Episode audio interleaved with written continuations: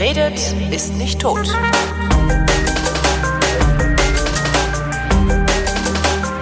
Willkommen zur ersten Fotografie des Jahres 2018, worin Chris Marquardt mir was über Fotografie erzählt, weil er nämlich mehr davon versteht als ich. Hallo Chris und äh, gutes neues Jahr. Was sagt man eigentlich? Ja, gutes, auch, glücklich, hallo. schönes?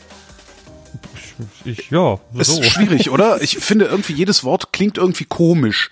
Immer Für so- mich ist das ist das eh so. Ich meine, das neue Jahr, das die- diese Einteilung in in, in, in Ja. 365 Tage und so, das ist ja menschgemacht und das ist für mich so. Ich weiß nicht. Also ich habe in das in das Geböller reingeschlafen. das ist auch nicht schlecht. Ich arbeite ja immer in das Geböller rein, solange man mich lässt, dass ich. Du hast ja, wie war das? Du hast die erste Platte im Ja, neuen Jahr das, aufgelegt. die erste Platte oder? im neuen Jahr. Es ist immer, es ist irgendwie total komisch. Ich, ich weiß jetzt gar nicht, dass, Holgi-Tradition. das, was wievielte Mal ich jetzt eine Silvestersendung im Hörfunk mache.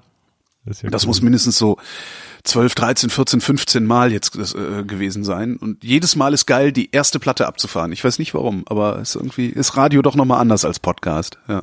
Ja, also wir, wir haben uns da ja auch ein bisschen, ein bisschen aus Schlafmangel dann hier in der Viewfinder Villa eingeigelt und haben einfach irgendwie um elf das Licht ausgemacht. Und Ja, würde ich, würde ich nicht arbeiten, würde ich das genauso machen. Also ich- wäre das halt ein Abend wie jeder andere auch eher noch. Ja. Ist hier auf dem Dorf aber auch nicht so schwer. Also Ja. ist ja nicht so viel los hier draußen vor den Toren Hannovers. Ähm, Ja, vor allen Dingen, weißt du, dann hast du erstmal Weihnachten irgendwie, da bist du total vollgefressen.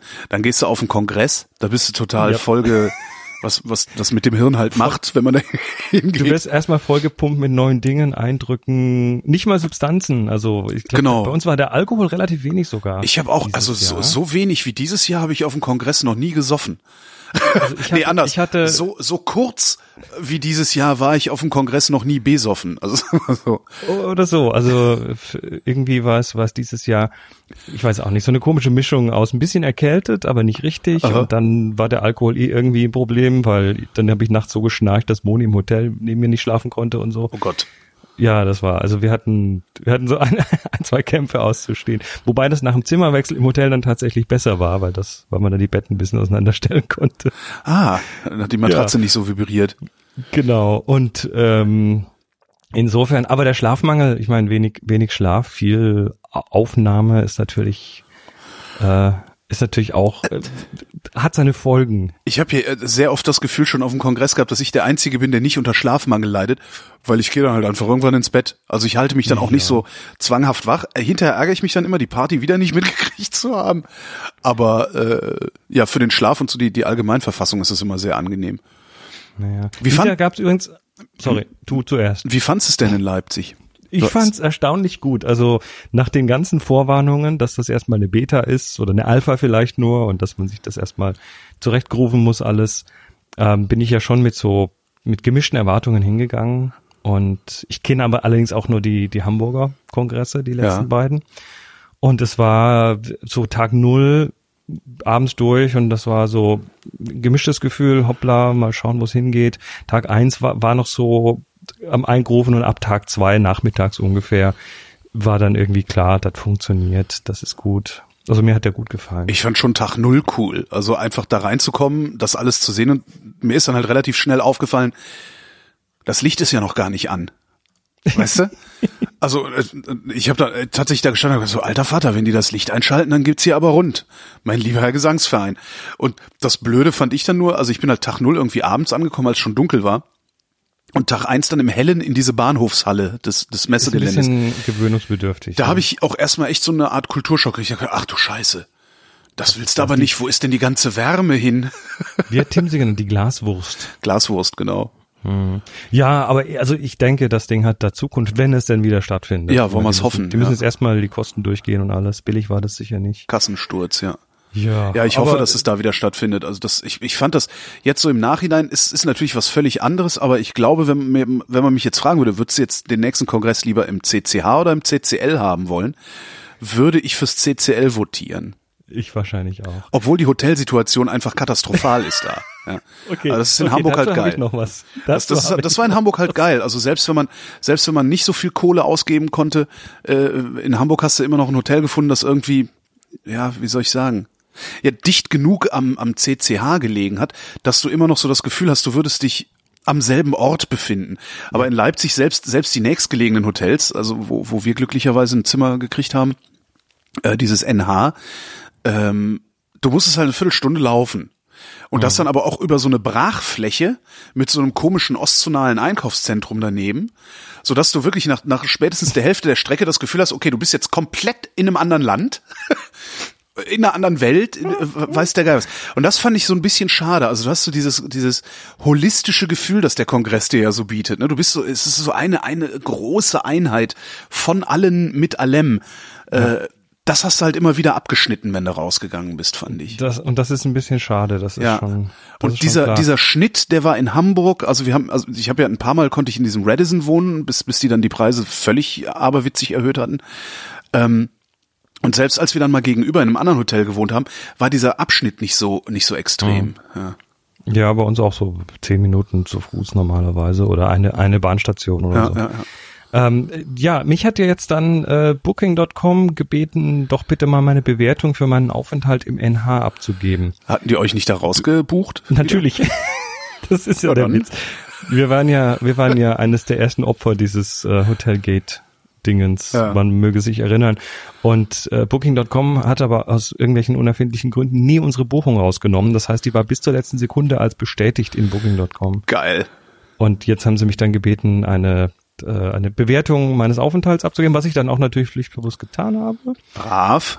Und, äh, dann kommt das, äh, also entweder kommt das nur, wenn man viel negativ ankreuzt, aber es kam auf jeden Fall dann der, die Mitteilung, diese äh, Bewertung wurde jetzt an unser Moderaton, Moderationsteam weitergegeben. Ja. Bin mal gespannt, ob das dann auch da landet. Also hast du die da, hast du die da so richtig gedisst oder hast du einfach nur reingeschrieben, so, äh, obwohl Buchung bestätigt, sind wir dann äh, umgebucht worden? Nö, ich war schon, ich bin sachlich geblieben, okay. aber äh, so, so die Fragen, ne? Wie gut fanden Sie das so und so war halt alles auf not applicable, ne? Not applicable. und ja, ja, was weiß ich denn? Genau, ja. super. Ist mir jetzt auch egal. Wir, wir haben, wir haben einen Bekannten getroffen, einen Bekannten von Moni, der, äh, der meinte, er hätte mal für HRS programmiert. Ja. Ihn wundert gar nichts, meint er. Die kommunizieren da zwischen diesen Portalen und den Hotels ganz viel noch schriftlich per Fax. Ja, ja, das, das habe ich auch mal erlebt in, äh, in der Nähe von Hamburg. Äh, da wohne ich einmal im Jahr in einem Hotel. Also zum Truthahn frittieren bei Tobi. Da wohne ich Ach, dann immer in so, einem, so einem Dorfhotel. Ähm, was ich halt auch aus irgendwelchen Gründen dann über HRS gebucht habe. Und die haben dann auch da einen Fax. Ja. Die haben Fax und bitten darum, dass man das nicht macht, weil die so viel Provision an diese an, an diesen Vermittler zahlen müssen, dass sie als kleines Dorfhotel äh, da im Grunde nichts mehr verdienen an diesen Zimmern. Mhm. Mhm. Haben halt auch gesagt, dann rufen sie uns an, äh, reservieren sie es so, äh, den, den Preis, den die da machen, kriegen sie bei uns auf jeden Fall und dann verdienen wir sogar noch was dran. Und auf meine Frage, kann ich es dann auch kostenlos stornieren, falls schlechtes Wetter ist, drei Tage vorher? Und dann so, ja, müssen wir mal gucken.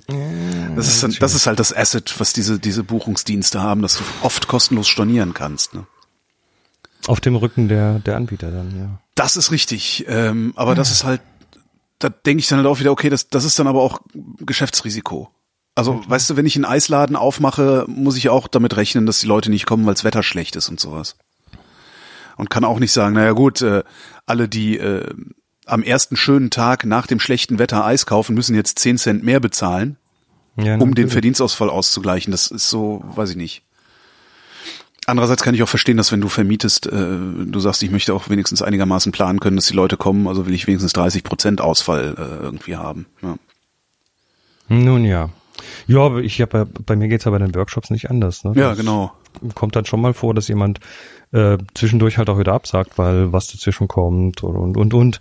Und äh, da musst du halt klare Stornierungsbedingungen haben, die dann auch entsprechend klar kommuniziert Und deine Workshops sind ja auch nicht billig. Also es ist ja jetzt Es kommt drauf an. Es geht ja, geht ja, geht ja sehr moderat los, wenn es ein lokaler Workshop hier in der Villa ist.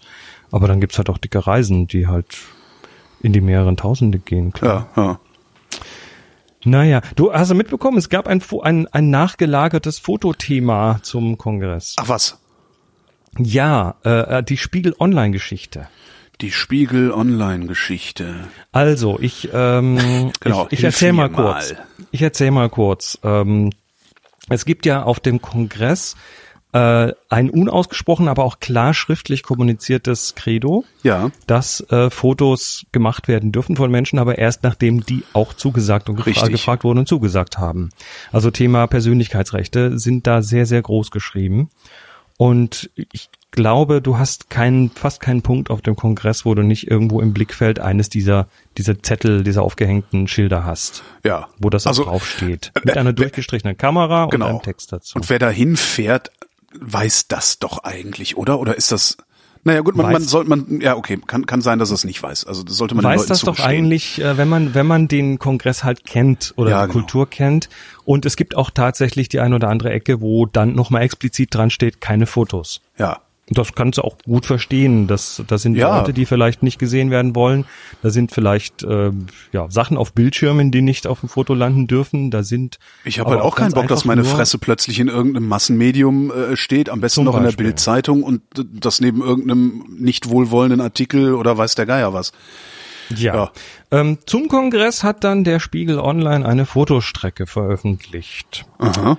Diese Fotostrecke ähm, ist mittlerweile wieder weg, Ja. war aber dann doch mehrere Tage online und hat halt ganz viele Fotos, also ich habe mal so zwölf Fotos waren es, glaube ich, gezeigt, wo überall Menschen, fast auf allen Fotos Menschen klar erkenntlich drauf waren und viele davon haben sich oder einige davon haben sich gemeldet und gesagt, mich hat keiner gefragt. Jo. Heftig, oder? Das ist echt heftig. Und äh, wie kann denn sowas Ja. passieren? Hat, Also, hat äh, Spiegel Online sich dazu irgendwie verhalten? Also der Spiegel hat sich dann auf Twitter ähm, rausgeredet damit, dass das alles Agenturfotos von Getty Images sind und die sind für jede Redaktion zugänglich, die Getty abonniert hat. Ähm, Okay, Die Fotos äh, sind auch noch bei Getty. Die sind alle noch da. Ich, ich Spiegel Online ist jetzt nun nicht, ich, also ich unterstelle Spiegel Online jetzt mal, dass die nicht so ignorant sind, diese, diese No-Pix-Policy, die es seit schon immer gibt, äh, dass sie das nicht wussten. Und sie haben halt trotzdem die Fotos benutzt und sich dann damit, ah Gott.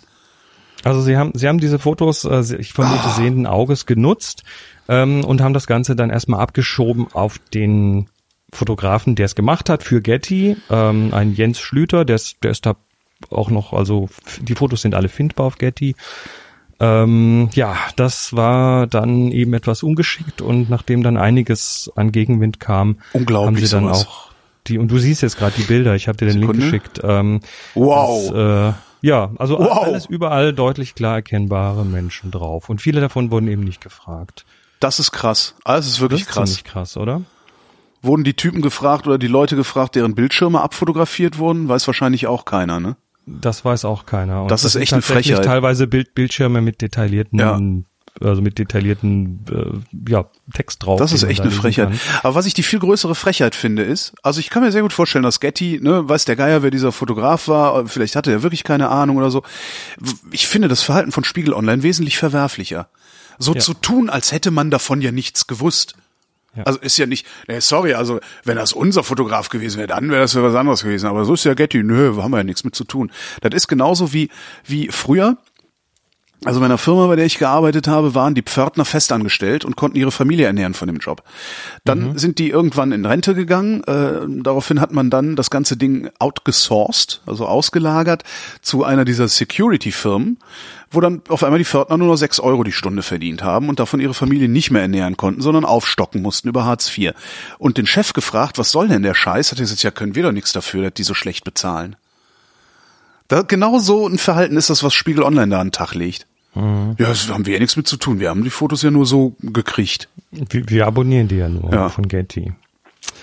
Tja, das ist auf jeden Fall so Mann, die eine ey. Geschichte. Dann, dann, ähm, also es gibt auch Gegenbeispiele, zum Beispiel ähm, Fotos, die der, wie heißt das nochmal, Ernst Michalek online gestellt hat auf Flickr. Habt ihr gerade auch nochmal einen Link rüber geschickt. Okay. Äh, das sind, das sind. Äh, Ich Fotos, werde die völlig Fotos, die, Get, die Getty-Fotos, die Getty-Fotos werde ich übrigens nicht in die äh, Shownotes tun, genau. Ja, ja, nicht verlinken bitte. Die anderen durchaus gerne. Ja.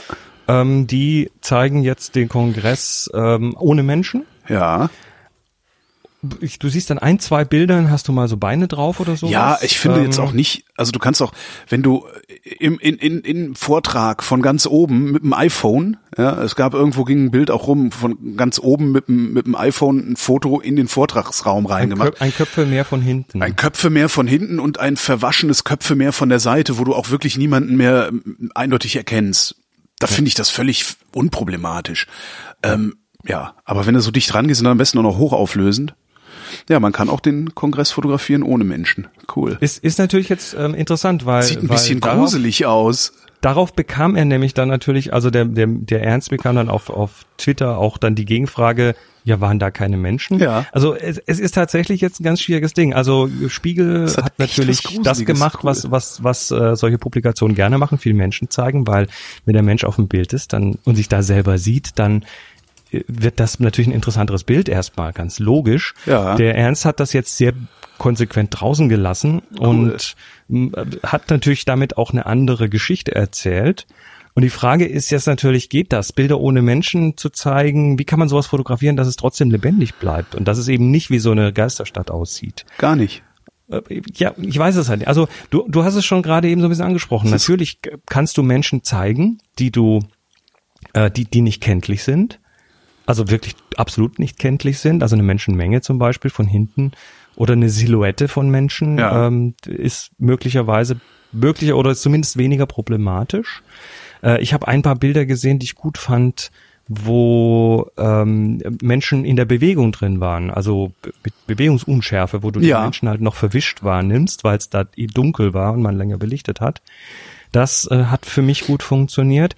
Äh, Teile von Menschen, Arme, Beine, ähm, sowas, denke ich, Hände auf einer Tastatur.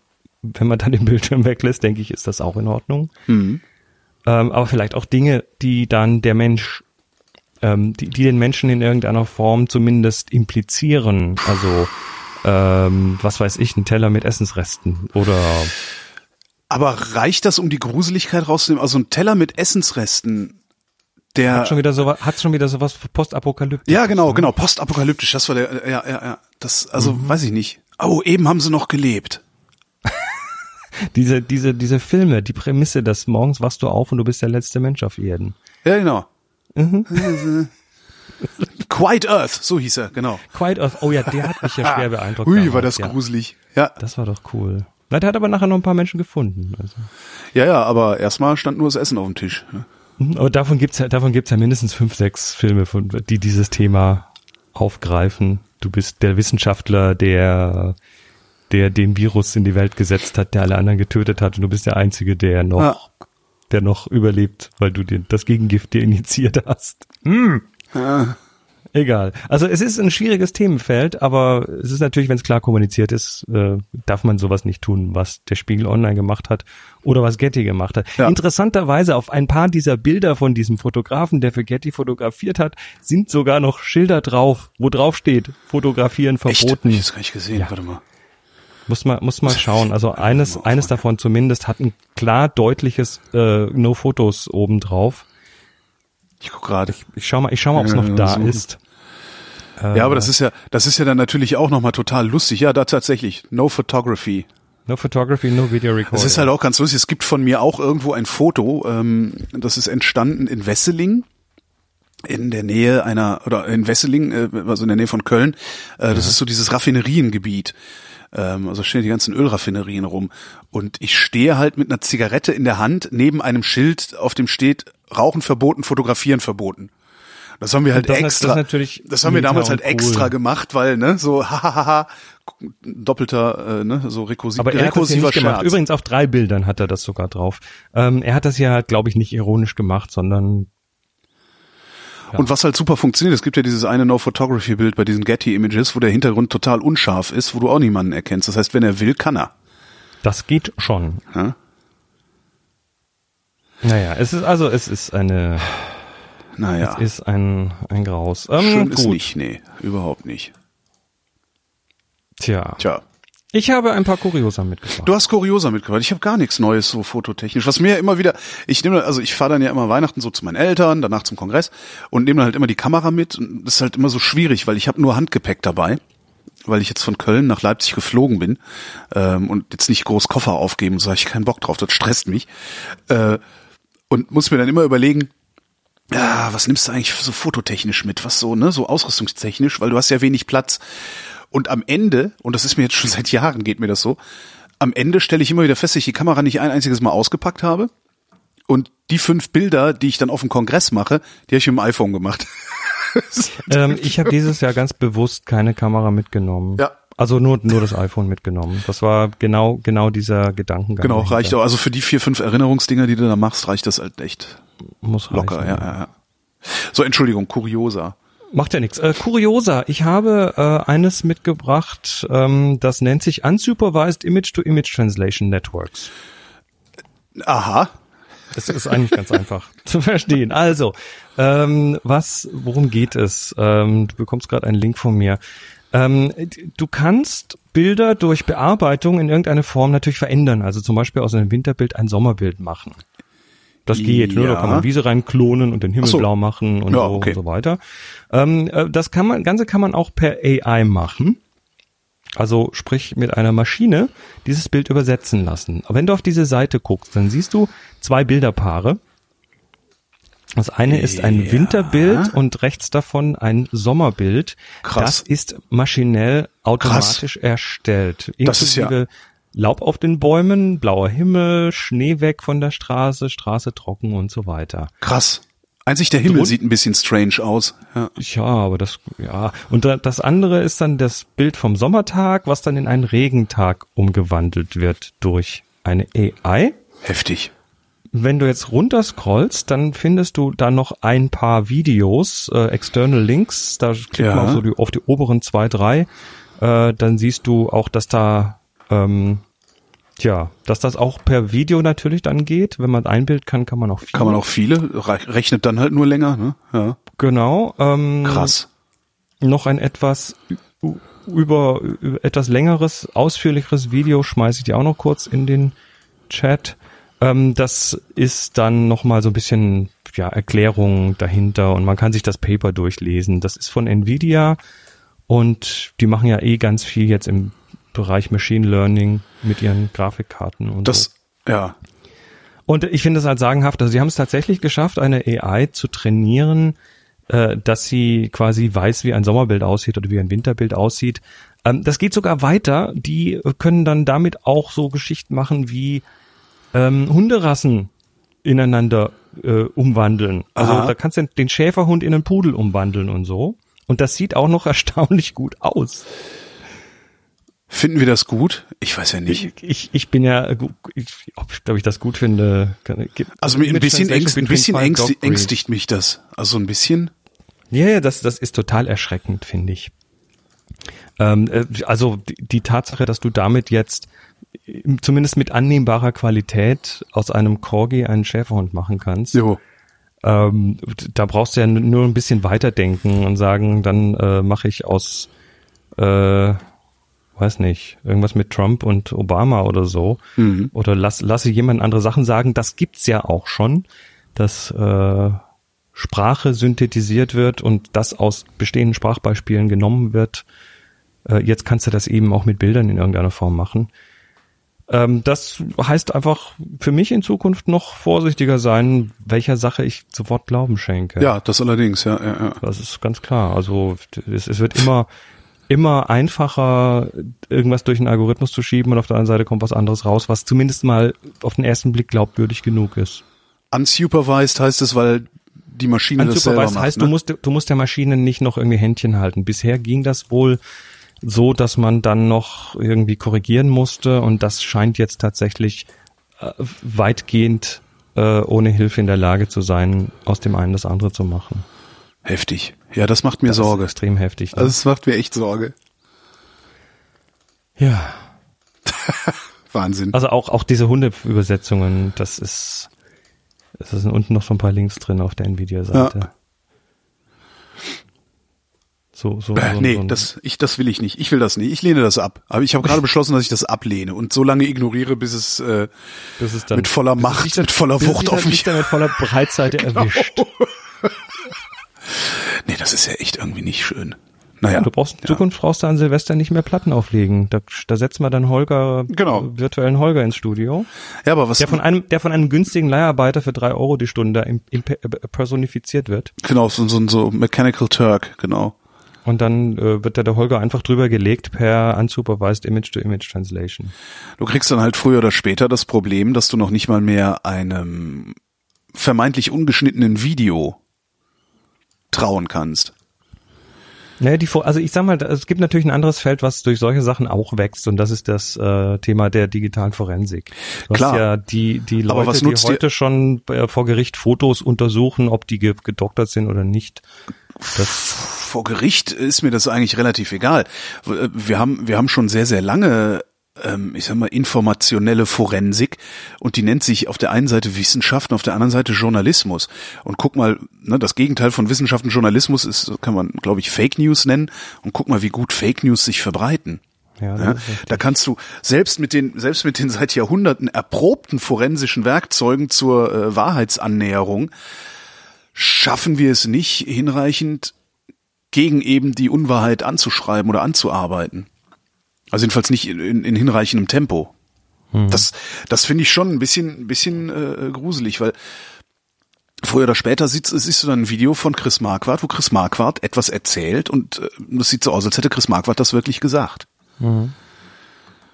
Und jetzt bist dann du nämlich, also dann hast du nämlich das Problem nachzuweisen, dass du es nicht gesagt hast. ja, Krass. Ja, Krass. fängt ja gut an das Jahr. Das fängt schon mal toll an, ne? Das, Ich hingegen habe ich- ne, ich hast, hingegen du hab auch, hast du auch ein Kuriosum? Nee, aber ich habe eine Kamera geschenkt gekriegt. Nein. Ja, unverlangt eingesandt. Kommt ein Päckchen. Ja, hier, ich habe beim Aufräumen hier diese Mamiya 645 gefunden. Kannst du haben. Ich so, äh, Wie jetzt? ja. Du hast doch schon eine. Ja, eben. Ich auch gedacht. Och, naja, so ein Mist, aber okay. Ähm, habe ich jetzt halt eine Wer- für Schwarz-Weiß und eine für das eine? Hat's ein Messprisma? Äh, genau, ein Messprisma ist nämlich auch drauf. Also das heißt, ich habe jetzt sogar noch ein Messprisma für meine Mamias. Also Mess, Messprisma zur Erklärung ist ein Belichtungsmesser in einem Prisma eingebaut. genau, Ja. und das funktioniert sogar noch. Also im Prismensucher eingebaut. Das Einzige, was nicht Diese dabei war, Leute sowas und ja so hallo? ich weiß auch nicht, aber ich habe mich sehr gefreut. Ich finde das cool. Und äh, äh, musste, hatte dann aber das Problem, ich hatte nur ein Objektiv. Ja. Der Ach so, du hast ja ohne Objektiv bekommen. Ohne Objektiv, genau. Und hab, hatte dann jetzt das Problem, dass ich mir noch ein Objektiv zulegen musste, ähm, was ich aber vermutlich, weil es um Weihnachten rum war, wo wieder keiner im Internet gehangen hat, ähm, sehr günstig auf Ebay gekriegt habe. Irgendwie so ein 150er. ähm, was? Schön. Ich freue mich für dich. So ein 150er für irgendwie 28 Euro oder so. Hm. Was ja wirklich sehr, sehr günstig ist für diese Dinger. Jetzt habe ich jedenfalls ein Farb- und ein Schwarz-Weiß-Teil. Wollte ich nur mal so einwerfen, damit wir mal wieder ein bisschen äh, Quasi-Gas dazwischen haben. Ah, schön. Ja, Mittelformat. Größer als Kleinbild. Andere Schärfentiefe und so. Dazu habe ich noch ein, ein weiteres Kuriosum. Und zwar äh, kannst natürlich da so, die Schärfentiefe ändert sich durch, durch das, durch die Größe des Films oder Sensors. Ja. Das heißt, äh, kleine Sensoren brauchen kleine Brennweiten, damit hast du viel Schärfentiefe. Große Sensoren oder große Filme brauchen eben entsprechend größere Brennweiten und damit auch äh, haben sie weniger Schärfentiefe. Und das macht natürlich so ein bisschen, ein bisschen den Look von sowas aus. Also Kleinbild sieht anders aus als Micro Four Thirds. Ja. Ähm, Mittelformat sieht anders aus als Kleinbild, sieht noch viel anders aus als äh, hier Handykamera. und es sei denn, sie faken das mit der, mit der Unschärfe hin. Und äh, es geht natürlich größer, 4x5 Zoll, das ist dann das Großformat. Oder das richtig große Format, das 8x10 Zoll, was heute auch noch, kriegst du noch Film dafür? Kannst du die Negative direkt an die Wand hängen, ne? Ja, kannst du tatsächlich Kontaktabzüge machen. Ähm, aber sie, sie haben halt einen wirklich einen, einen absolut unglaublichen Look. Und dieser Look, ähm, auch hier schicke ich dir mal kurz einen Link. Äh, dieser, diesen Look hat jetzt jemand ähm, auf Video festgehalten. Mensch, das, das ist ja fast wie, das ist ja fast wie abgesprochen hier, dass wir über die Mamiya jetzt zu dem Großformat super. Ich bin der König der bist der Überleitung. König, Das- König der goldenen, goldene Moderationsbrücken gebaut hier.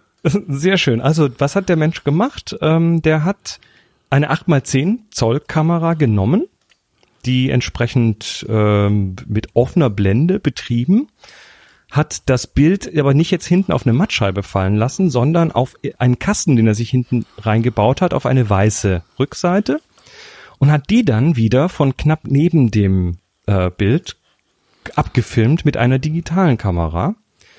Und damit das dann vom Winkel her passt, hat er das noch geschiftet. Muss man sich mal das Video angucken. Okay. Das ist jetzt erstmal ein bisschen umständlich erklärt, aber er hat eine großformatige 8x10 Zoll Kamera genommen und hat die im In eine Videokamera in eine umgebaut. Videokamera umgebaut. Du siehst also das, was die Kamera sieht, siehst du nachher auch auf dem Video, inklusive der entsprechenden Schärfentiefe. Äh, du fokussierst bei so einer Kamera ja, indem du das Objektiv bewegst, also die Frontplatte bewegst. Ja. Das hat er dann auf einen so einen Videoslider gebaut, dass er das quasi vorne wie so eine Posaune vor und rückschieben kann. ne? Ja. So, ohne, ohne dass das, also er kann quasi damit von Hand fokussieren, indem er den Vorderteil jetzt auf so einem Kameraslider einfach vor und zurück schiebt. Ja, ist ja sinnvoll. Also und damit hat er gefilmt und das sieht einfach geil aus. Okay. Jetzt würde ich mir am liebsten dieses Video angucken und äh, naja. Lass doch mal nebenher. ich lass mal nebenher laufen. Ich habe ja hier schnelles. Lass mal, geh mal, schnelles, geh mal so auf, auf halbe Minute vor, dann, dann kriegst du so mal den Eine Eindruck, Minute wie vorher das mit der hier leise machen, damit das nicht im Hintergrund. Mein Gott, sieht das gut aus. Ist so der Hammer, oder? Boah. Boah. Und damit Boah. ist er natürlich auch raus ins Freie gegangen. Alter Vater, das ist ja, also ich meine, man muss wissen, äh, bei, bei Film und, und Video und sowas ist die Blende sowieso immer bis zum Anschlag aufgerissen. Bei dir vielleicht. Naja, äh, wenn, wenn du normal Film drehst, äh, hast du meistens riesige Blenden. Weil du drehst ja in Innenrä- Innenräumen und sonst was und hast darum auch relativ, relativ geringe Terfen, äh, Terfenschiefe, super. Relativ geringe Schärfentiefe immer. Außer klar, wenn du jetzt irgendwie so eine schnelle äh, Vorabend Fernsehen, Videoproduktion hast, da hast du maximale Schärfentiefe. Aber wenn sobald es ein bisschen filmischer wird, arbeiten die ja schon mit Unschärfen im Hintergrund und sowas. Ja, natürlich. Da wird, Ähm, da wird ja dann auch die Aufmerksamkeit äh, Genau, geleitet genau. durch die Schärfe. Das ist ein wichtiges Stilmittel. Und äh, was da in dem Video zu sehen ist, das sieht aber halt auch tausend, noch tausendmal besser aus als jede Unschärfe, die jede normale Kamera bisher äh, mir präsentieren konnte. Also jede normale Filmkamera. Also das ging früher, ähm, also äh, es, es, es gab so schon mal schon mal sowas ähnliches. Das ist jetzt nichts komplett Neues, sondern es gab sowas und zwar ähm, als die Kameras, mit denen man filmen konnte, noch nicht 35 Millimeter hatten, also vor der vor der Spiegelreflex DSLR Ja.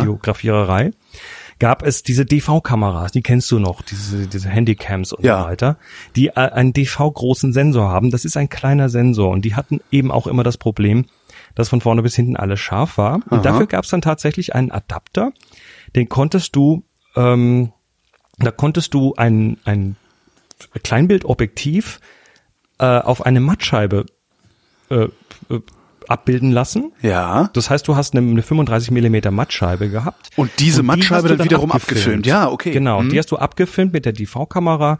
Typischerweise war das dann zu Zeiten, als man das auch noch nicht alles so voll digital bearbeitet hat. Das heißt, äh, die, die Kamera musste dann da rückwärts äh, quasi auf den Kopf dran geschraubt werden, dass das Bild nachher richtig rum ist.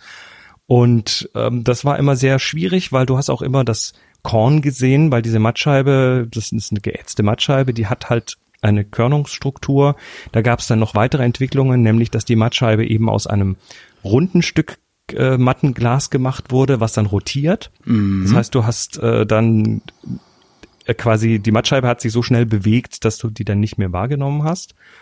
Und das ging relativ gut, war aber immer ein bisschen problematisch wegen Lichtstärke, weil natürlich äh, auf dieser Mattscheibe dann nicht so viel Licht ankommt und dass du noch abfilmen musstest. Ging aber, haben die also dann auch benutzt, um eben so einen, so einen cinematischen Effekt zu bekommen. Und jetzt kannst du das eben mit diesem 8x10 machen, indem du von dieser Mattscheibe oder von dieser kleinen Leinwand da drin abfilmst, weil auch die Kameras heute mit höheren ISOs besser umgehen können. Das Ah. heißt, er hat, er hat das kombiniert mit der hohen Lichtempfindlichkeit seiner digitalen und er hat das kombiniert mit der Shiftbarkeit, weil du heute auch Shift-Adapter bekommst. So sieht das Video auch ein bisschen aus. Es hat, es hat immer was auch von äh, diesem Tilt-Shift, ne? Also die. Nee, das, das kommt das- da nicht her. Das kommt Okay. da nicht her. Das äh, ist tatsächlich die äußerst geringe Schärfentiefe, die du mit 8x10 bekommst. Okay. Ähm, das Shiften ist einfach dazu da, weil er das ja nicht auf der gleichen Achse abfilmt, sondern von einer anderen Achse abfilmt. Hm. Und um diese, diese, diesen Versatz zu korrigieren, braucht er den Shift. Den siehst du quasi nicht, den Shift. Ja. Der, den nimmst du da nicht wahr. Der, der ermöglicht es aber jetzt, dass er das überhaupt bauen konnte. Und das ist nicht teuer, sowas zu bauen. Das ist tatsächlich absolut affordable. Cool. Tja, ich bin gerade echt immer überlegen, ob ich mir sowas nicht auch baue. Apropos, apropos cool bauen, hast du dieses Kickstarter-Ding mitgekriegt mit dieser digitalen Filmpatrone auf der Yashica 35? Ähm, nee, ja wahrscheinlich, vielleicht. Ähm. das Zeug spült sich bei mir immer durch und ich guck's dann an und, und entscheide dann, ist es interessant oder nicht. Und wenn es nicht interessant ist, vergesse ich's wieder. Okay, ich kram das gerade mal Link raus. Das raus. ist mir auch zwischendurch nur kurz ähm, Digi Film Camera bei Yashica. Ähm, Ach so, das Ding, ja, das Hast- ist mir wa- runtergekommen. Was hast du, hast du aus dem Stand drauf, was das genau ist? Ist das tatsächlich eine digitale Filmpatrone, die du in eine alte Yashica 35 schiebst? Nein, ist es nicht. Das Was ist ein es? Nach das ist eine neue Kamera. Ja. Diese Kamera, ähm, oh Gott, krieg ich's noch zusammen. Also ich hoffe, ich erzähle es nicht zu viel Müll, aber du hast äh, für diese Kamera hast du dann so Filmpatronen, die ähm, die einen Look machen. Also im Prinzip ist es eine Filtervoreinstellung für irgendwelche Geschichten ähm, und die dann auch abspeichern. Diese Filmpatronen mit den verschiedenen Looks kannst du wiederverwenden, kannst da irgendwie Speicherkarten reintun. Es kommen also am Ende dann wohl digitale Bilder raus, aber du bekommst so ein bisschen irgendwie Einschränkungen der Analogfotografie, nämlich die Patrone bestimmt den den Look und du kannst es also es ist so ein Ding, was ich mir angeguckt habe und dann habe ich auch noch mal, glaube ich, mit Boris auf Happy Shooting drüber geredet und wir sind dann beide zu dem Schluss gekommen, dass das irgendwie äh, gutes Marketing ist, aber auch nicht viel mehr. Okay. Das heißt, die Also Fotos kriege nichts ich, krieg nichts ich Interessantes nichts Interessantes. Also kann ich nicht. aus unserer Sicht. Obwohl, äh, pass, würde diese Patrone in alle Kameras passen oder muss ich dann die, die mitgelieferte Kamera nehmen, die sie, äh, Naja, die ist das ist ein spezielles Ding. Das ist keine 35 mm Filmpatrone. Das ist Okay. ein spezielles Ding, was die entwickelt Ah, okay. haben. Alles klar. Das ist ein, ein in sich erstmal geschlossenes System. ja, das ist schade dann, ja. Ja. Tja, nee, Also- dann, ja. Ich tue es trotzdem da- mal in die Shownotes, kann sich ja jeder dann mal angucken. Mach mal, da, da, da tat sich bei uns so die Frage auf, äh, warum dann nicht gleich mit Film? Ja, warum nicht gleich mit Film die, oder, die sich nicht die Film Fingern das machen wollen wahrscheinlich. ja, oder warum nicht gleich digital? Also wenn es sowieso digital aufnimmt, also, ne? Ja, also, also Und wenn du irgendwie bestimmte optische, bestimmte optische äh, Effekte haben willst, die nur analog kann, wobei dann auch noch die Frage wäre, ob es das echt gibt, äh, dann packst du halt alte analoge Objektive, also alte, alte Alt, Altglas vor deine digitale Kamera und dann hast du auch die Ruhe. Ja. Ja, es sind ja nicht nur die Objektive, was der Film, der Film, also wenn du analog fotografierst, dann bestimmst du ja darüber, über die Wahl des Filmes schon den Look so ein Stück Ja. weit. Verschiedene Filme haben unterschiedliche äh, Response-Kurven, was das Spektrum angeht. Dann hast du halt einen Schwarz-Weiß-Film, der halt mehr im Grünbereich knallt und einen, der mehr da knallt oder der ein anderes Korn ausprägt und so weiter. Und da bist du, ja, in dem Moment, wo du den Film drin hast, hast du eben die Wahl erstmal getroffen. Und das Objektiv ist dann nur noch mal ein weiterer Faktor, aber eben nur einer von vielen. Ja, egal. Also es ist eine, das Kickstarter-Ding habe ich auf jeden Fall nicht gebackt und ist ja auch keinen wirklichen Grund. Die haben das ja, das war dann auch so mit, mit Reveal und also Marketing mit Andeutungen über Wochen. Und, Ah, okay. Sowas mag ich so ja schon dieses, nicht. äh, Wir, wir machen euch alle heiß und dann hinterher lassen wir die Luft raus. So ungefähr hat Ja. sich das angefühlt. Das Einzige, was glaube ich Hm. ganz okay ist, ist äh, sind so die Preise. Das geht halt los bei 133 Dollar. Ähm, da kriegst du dann halt die Kamera, diese, die, ja, das scheint wirklich ein Nachbau zu sein. Y35 nennen sie sie. Mhm. Äh, und einen Film dazu. Also eine dieser Patronen, Ultra Fine ISO 200. Ja, im Grunde, das ist im Grunde, ja, was, soll, was soll das? Also ja, sie, sie nennen es auch Digifilm. Ja. Also sie, sie, sie, sie liebäugeln mit dem Thema Film, aber sie, sie wollen quasi den Leuten das Gefühl von Film vermitteln, aber Genau. sie das ohne, in- ohne dass die Leute Film benutzen müssen. Instagram-Filter verkaufen mit dem Gefühl von Film. Ja. So ungefähr ist das. Ja gut, dann vielleicht mal die Lichtdichtung von meiner 35 reparieren und dann damit Foto machen. Ja. Genau, genau. ja. Ja. Ähm, Fragen. Wir haben Fragen. Oh, wir haben Fragen. Da sind die Fragen. Wir haben, haben wir sonst Fragen nichts bekommen. erlebt? Haben wir sonst keine Fotogeschichten erlebt? Meine Güte. Nee, nicht, nicht viel. Krass, ja, ich eigentlich auch nicht. Nicht Ja doch, viel, ich habe noch eine Kamera geschenkt gekriegt. Außer dass das Buch, habe ich, hab ich schon erzählt, dass das Buch jetzt endlich raus Oh, warte? Nee, ich wollte, ich wollte hier mal so ein Unboxing-Audio machen. Pass auf. Ich habe nämlich ein Buch zu Weihnachten gekriegt. Nein! Das ist kein Unboxing, das ist ein, ein Unfoiling. Ja, Unfoiling-Video. Achtung, jetzt, jetzt mache ich das, was, was Bücher gerne machen, wenn sie noch nie benutzt wurden. Achtung. Einmal aufknarzen. Auf Es ist ein Buch mit dem Titel Weitwinkelfotografie. Geschrieben hat es ein gewisser Chris Marquardt, der zufälligerweise gerade in dieser Sendung anwesend ist. Weite und Nähe erfassen mit kurzen Brennweiten inklusive Tilt-Shift. Ja. Das sagt eigentlich schon alles. Sagt eigentlich schon alles, aber wenn das schon alles sagt, warum hast du dann so ein großes, so ein dickes Buch draus gemacht?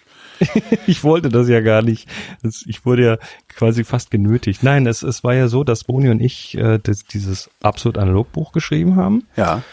Und als das dann fertig war, äh, bekam ich eine E-Mail von einem der Lektoren von D. -Punkt, Mhm. der zu mir meinte, du, können wir uns mal zusammen telefonieren? Da, da schwirrt so eine Idee in mir rum und ich will mal mit dir abchecken, ob das realistisch ist. Und da ging es eben darum, ist es realistisch, ein komplettes Buch über Weitwinkelfotografie zu schreiben? Stellt sich raus, ja, es ist. Oder ihr verarscht die Leute, kann auch sein. Ich habe ja noch nicht reingeguckt. Ja, da ist immer nur das Gleiche. Alle drei Seiten wiederholt sich das. Ich, Nein, ich habe mir mal so ein Kochbuch gekauft, großartig. Ähm, ja, ja. Ähm, ähm, äh, Brot, Brot, also, also Brot ohne Kneten. Also es gibt halt, ne, rührst halt den Teig an, der ist dann etwas flüssiger, Jo. lässt ihn 24 Stunden stehen und so.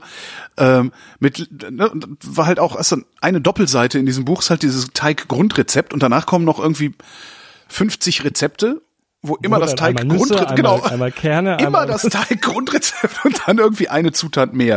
Hab ich auch gedacht, ja, so kann man auch ein Buch verkaufen, ne? Kann man auch ein Buch machen. Ja. Nee, ich hab, wir haben uns dann zusammengesetzt und erstmal geguckt, ob das überhaupt sinnvoll ist. Ich habe dann mal äh, mir mehrere Tage das Hirn zermartert und eine Gliederung gemacht und äh, ja, dann hat sich rausgestellt, doch, das geht. Da ist, äh, da ist genug da. Das ist auch interessant. Und ähm, das Buch geht jetzt tatsächlich so von allen Blickwinkeln mal auf dieses Thema ein. Also von der natürlich ist die Technik drin, äh, sind natürlich Tipps drin, wenn man sich ein neues Weitwinkel gekauft hat, wo man erstmal loslegen kann. Sind natürlich auch äh, gestalterische Hürden drin, die, die und wie sie gemeistert werden. Ähm, gewisse äh, verschiedene Genres, was wie wie setze ich das ein in Landschaft, in Architektur, Street und so. Das schreit doch eigentlich, das schreit doch eigentlich nach einer äh, äh, Sendung zum Thema Weitwinkelfoto. Obwohl, dann kauft keiner mehr das Buch, ne? Ach, jetzt fange ich nicht nochmal einen neuen Podcast an. Nee. nee, ich meinte jetzt eigentlich Buch. wie hier. Eine eigene Sendung, ne? Können wir auch gerne mal machen. Gerne, natürlich. Also, Ähm, da kann man das Buch hinterher immer noch Weil was ist- was ist- sind schöne Beispiele. also was ist das Problem bei Weitwinkelfotografie?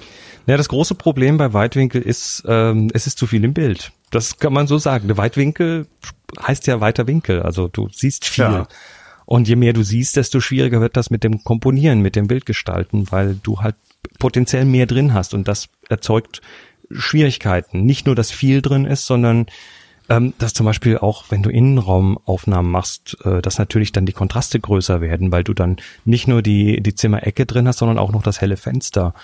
Ähm, oder ähm, du hast natürlich Artefakte durch den Weitwinkel, Verzerrungen, die plötzlich problematisch werden, die du vorher nie gesehen hast.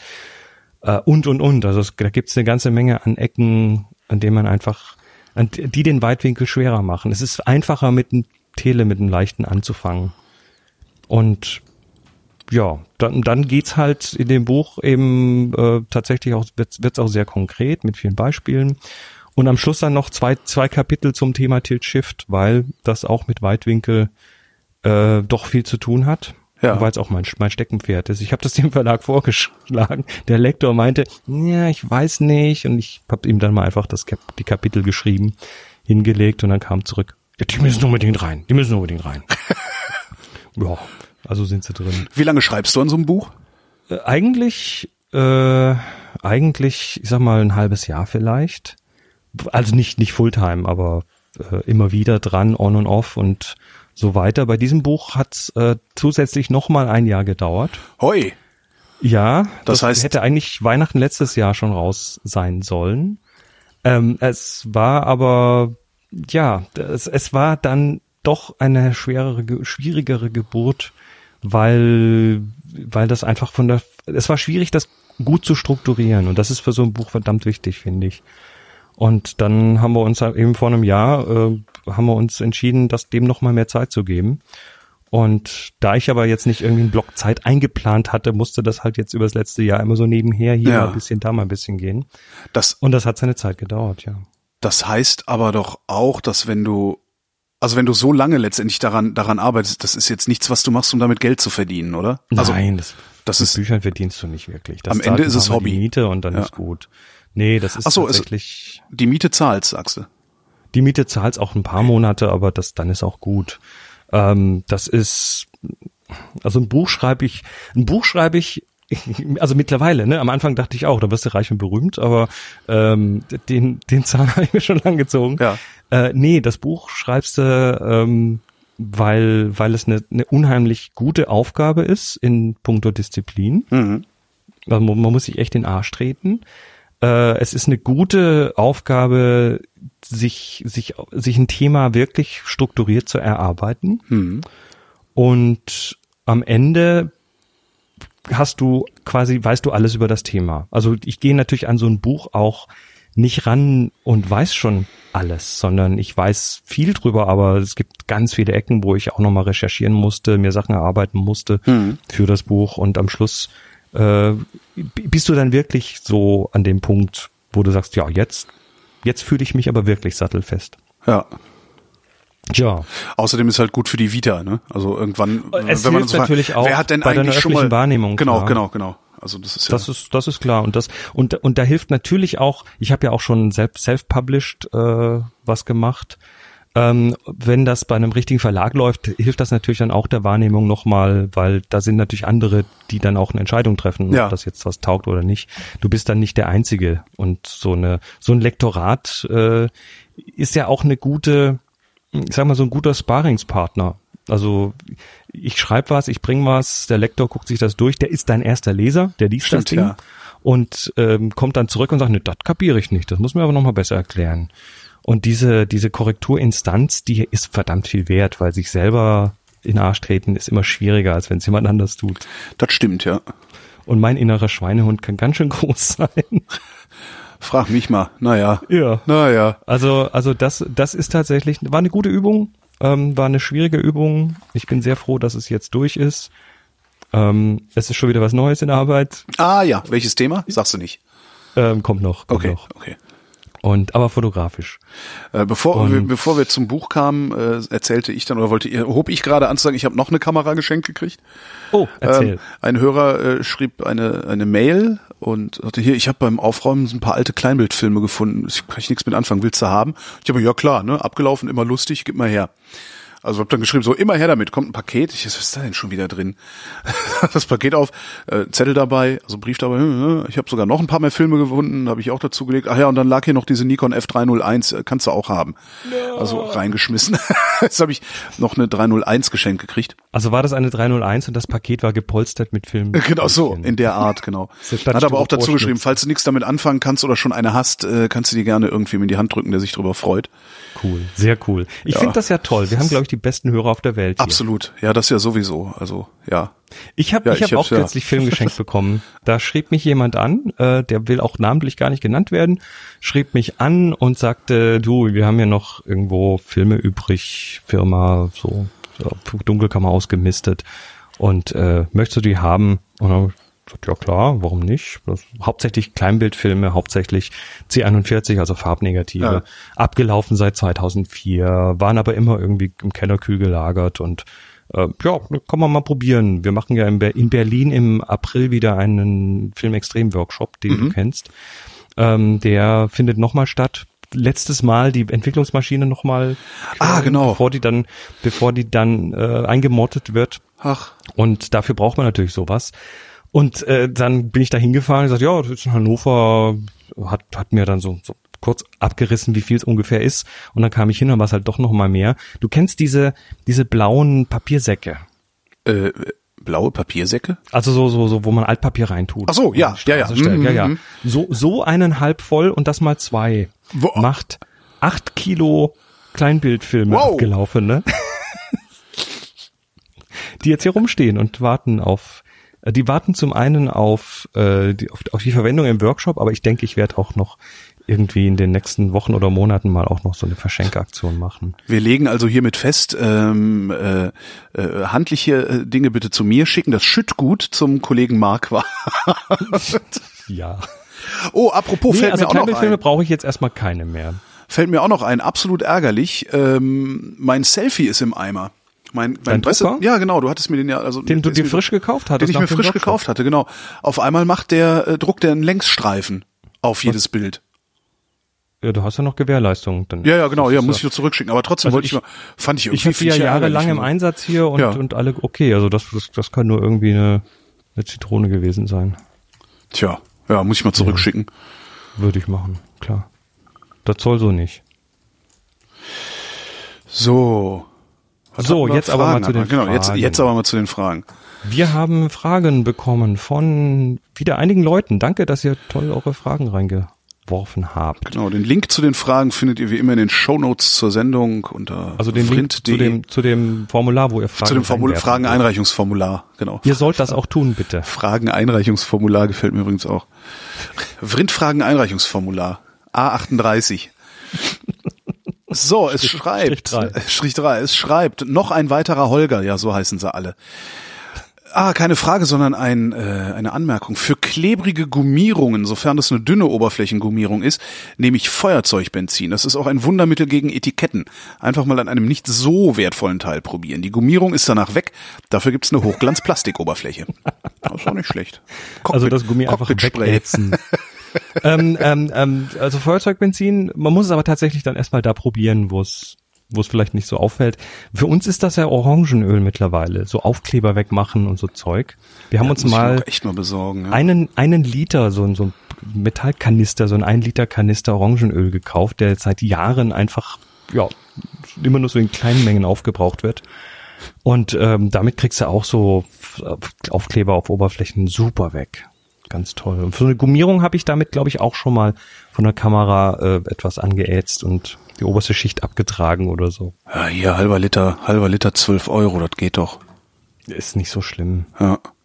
Und das, äh, also ah nee, Orangenölreiniger, das ist kein Orangenöl, ne? Genau. Nee, es, man also wir haben reines Orangenöl, da steht dann auch drin äh, zur Anwendung als Reiniger oder in der Kosmetik. Also das war auch ein recht hochwertiges. Ah ja, also aber da auch wird's nicht auch so teurer. wirklich Ja, ja, teuer. ja, genau. War aber auch nicht so teuer. Ich Nee? glaube, ich habe für so einen Liter weniger als 30 Euro bezahlt. Und das ist jetzt jahrelang, steht das im Schrank. Hm. Das geht ja, braucht man nicht viel davon. Und es riecht alles gut hinterher. Ja, das ist nett, ne? Hm? Das riecht so, so frisch, Meister Proper, frisch geputzt. Jo. Mal in Ruhe gucken. Gut. Jo, äh, weiter geht's. Der Nick schreibt. Auch ich wurde vom GAS heimgesucht, vom Gear Acquisition Syndrome. Ich habe mir eine Fuji X Pro 2 geleistet und bin wirklich mehr als zufrieden mit der Systemkamera. Ich fotografiere fast ausschließlich Street Photography Motive. Habt ihr eine bestimmte Vorgehensweise, wenn ihr auf der Straße fotografiert? Erstmal herzlichen Glückwunsch, geile Kamera. Ich hatte ja den Vorläufer davon mal. Tolle Kamera, ja. Also Vorgehensweise. Ich- Vorgehensweise. ich versuche, ich, ich schaue mir immer erstmal ganz klar die Lichtsituation an. Du hast ja, wenn du, du hast vier mögliche Lichtsituationen. Also bis in der Straße, das heißt, du hast rechts und links Häuser. Und dann hast du meistens tagsüber eben das Licht, was auf einer Seite ist Schatten, auf der anderen ist Licht oder Sonne. Wenn, also ge- gehen wir mal von aus, die Sonne scheint. Dann hast du eben auf der einen Seite hast du Sonne, auf der anderen Seite hast du Schatten. Und damit hast du Hauswände, die dann auch natürlich irgendwie bei deiner Streetfotografie als Hintergrund dienen. Und jetzt kannst du dir damit erstmal aussuchen, ist, habe ich einen hellen Hintergrund auf dem Bild oder habe ich einen dunklen Hintergrund auf dem Bild. Ähm, du kannst aber jetzt auch die Person natürlich aus einer Richtung fotografieren, die, wo entweder die Person von der Sonne beschienen wird, von vorne, oder von hinten beschienen wird von der Sonne, oder wo die Person im Schatten steht.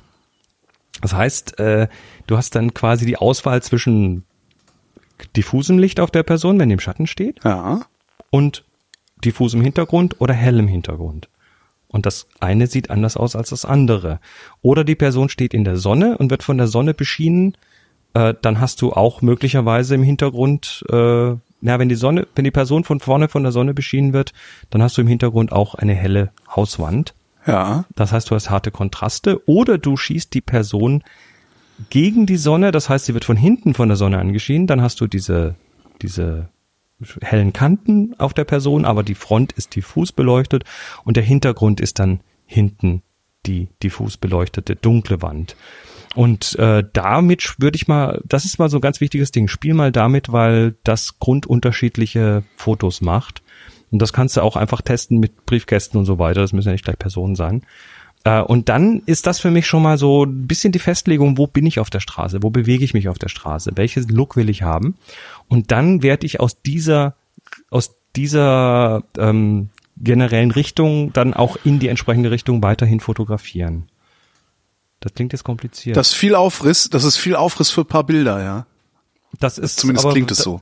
Das machst du aber einmal und dann weißt du es und dann wirst du es in Zukunft automatisch irgendwie anders machen als Und vorher. deine Bilder werden besser als meine Bilder, weil ich äh, diesen gedanklichen Aufwand bisher noch nicht so betrieben habe, Also der, sondern der immer nur. Klassiker, der Klassiker, wie man sich so Straßenbilder verreist, ist ja der, dass die Person im Schatten ist und dahinter ist ein heller Hintergrund, So der was, einfach genau. unglaublich ablenkt. Das heißt, du hast eine Person mit diffusem Licht und dahinter hast du einen hell sonnenbeschienenen Hintergrund, der einfach äh, knallhart da irgendwie die Person overpowert und dann achtest du eben nur noch auf den Hintergrund, Ja. was da vorne eine Person ist, ist irgendwie völlig egal. Und du kannst natürlich mit der, mit dem Licht kannst du unglaublich viel machen an der Stelle. Hm. Ja, und dann hab ich, schieße ich schon mal aus dem Handgelenk, aber meistens schieße ich, indem ich die Kamera ins Auge nehme und dann auch komponiere. Ähm, viele, viele Straßen, also viele Street-Fotos sind schwarz-weiß. W- Es ist, macht es eigentlich, ich weiß, ich habe das schon mal gefragt, kann mich aber an die Antwort nicht mehr so gut erinnern, äh, beziehungsweise gar nicht. Macht es eigentlich einen Unterschied, ob ich das Bild in der Kamera als Schwarz-Weiß-Bild oder als Farbbild aufnehme? Also wir sind jetzt bei der digitalen. Also Dass ich dem Ding sage, mach mal, also gibt's ja so verschiedene Settings für äh, ja was Standard, Schwarz-Weiß, äh, Sepia und sowas. Ja. Ähm, macht das einen Unterschied? Ähm, nicht wirklich, weil der Bildstil, den du auswählst an der Kamera, der wirkt sich nur auf das Preview-Bild aus und nicht auf das RAW-Bild, was du da mit Alles klar.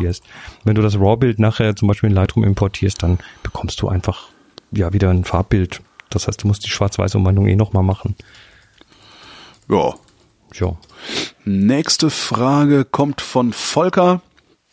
Hallöchen, der Volker fragt sich schon seit geraumer Zeit, ob er sich einen Lens Baby Spark kaufen soll. Dann kommen noch irgendwie fünf, sechs weitere Sätze, die mir an dieser Stelle egal sind. Volker, ja, du willst das haben.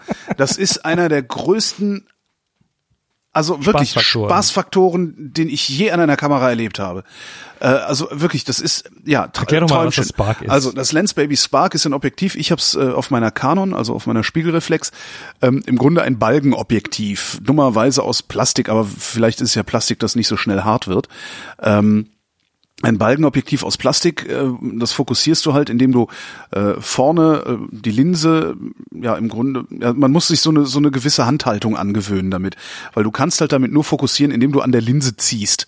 Also die Linse auf die Kamera Oder ziehst oder schiebst oder oder sonst irgendwie was. Das machst du nie so präzise wie ein fest verbautes Objektiv mit einem mit einem äh, Fokusring das machen würde. Das heißt, es ist immer so ein bisschen ein Glücksspiel. Äh, ja, wie soll ich sagen? Also du, du, du, du kannst, du kannst im Grunde, du kannst nur versuchen, dein Subjekt scharf zu kriegen. Äh, oft klappt's, oft klappt's halt aber auch nicht. Was du aber auch machen kannst, ist, du kannst alles, was rechts von deinem Subjekt ist, scharf kriegen, indem du halt rechts ein bisschen stärker ziehst, als du links ziehst. Also das ist so ein, es ist im Grunde, es ist die ganze Zeit ein, ein mehrfach kreativer Prozess, weil du hast, du suchst dir dein Bild aus und überlegst dir, äh, wie es aussehen sollte. Also das- Und diese ja, komplizierte Erklärung ist, Ist- eigentlich auch fast nicht nötig, wenn man es in der Hand hat, ist sofort klar. ist sofort klar, was es funktioniert, ist, ne? genau. Ja, ja, Das ja. erklärt sich einfach von selbst, das Ding. Das ist wirklich großartig. Und ich habe ja ein Foto, ich weiß gar nicht, ob ich das auf die Schnelle finde. Also das, Ähm, das Spark, such du mal, äh, ich, ich habe noch so ein, zwei Anmerkungen. Das Spark Ja. ist, äh, ist ähm, hat eine Festbrennweite, Mhm. fünf, äh, Quatsch, nicht Festbrennweite, eine feste Blende, nämlich Blende 5.6, ist da fix verbaut. Äh, früher gab es noch den Vorgänger, das Lensbaby 2.0, das ähnlich gebaut ist, aber noch Wechselblenden hatte. Dann konntest du diese, diesen scharfen Bereich noch ein bisschen verändern dadurch. Äh, es gibt für, für zum Beispiel Mittelformatkameras gibt es auch jemanden, der das im Prinzip nachbaut und das nennt sich Squeezer Lens. Aha. Ähm, der, der nimmt so, das sind auch so, so balgenartige Dinge, wahrscheinlich aus dem Fahrzeugbereich oder so, so Gummibalgen, wo er dann äh, äh, zum Beispiel Projektionsobjektive drin verbaut. Du kannst dann das gleiche auch äh, mit einer Mittelformatkamera machen. Und das, ja, also ich bin da voll bei dir, Holger. Ja, ja, das ist äh, das, Zuschlagen, das ich- ist einfach mal so ein Ding in der Kameratasche, wenn man, auch, auch wenn man mal so einen dreamy Look haben möchte. Ja, ja. Also w- es gibt zum Beispiel gerne mal, wird zum Beispiel bei, bei Hochzeitsfotografen eingesetzt. Ach. Du alles so drumrum in die Unschärfe laufen lässt und das äh, deine die Brauten in scharf in der Mitte oder so. ja. So, was kann ich hier Auch noch? Video drehen übrigens damit total cool, weil das Stimmt, da, ja. weil dann da diese organische Schärfe, die sich, sich auch noch bewegt über die Zeit und das Stimmt, ja, Ja, geht ja auch gar nicht anders. Also Macht, macht Spaß und setzt, setzt einfach auch mal neue Impulse in der eigenen Fotografie. Macht auch erfahrbar, dass das mit der Schärfe gar nicht so absolut ist und gar nicht so notwendig ist auch. Ja, stimmt.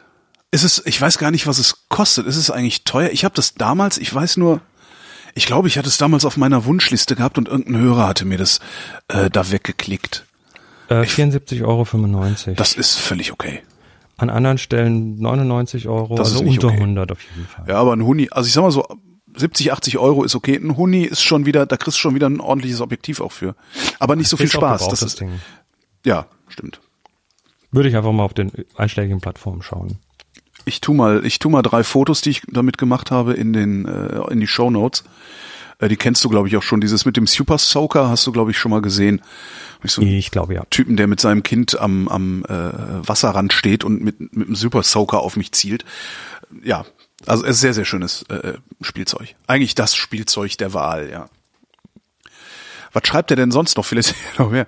Ja, er fragt, ob wir Erfahrung mit anderen Quatschobjektiven haben. Äh, nee. Da Doch. gehört dann zum Beispiel Pinhole dazu. Genau, ein Pinhole hatte ich mal, aber das hat mir nicht so viel Spaß gemacht. Dann gehört da meiner Meinung nach auch noch das Freelancing dazu. Also das äh, Wegnehmen der Kam das- das Entfernen des Objektivs von der Kamera und dann eben nicht fix verbunden haben, sondern äh, das, Kam das Objektiv oder auch andere Lupen vor dem vor der offenen Kamera bewegen. Dafür gibt's aber auch noch ne jetzt hi Staub Scheiße.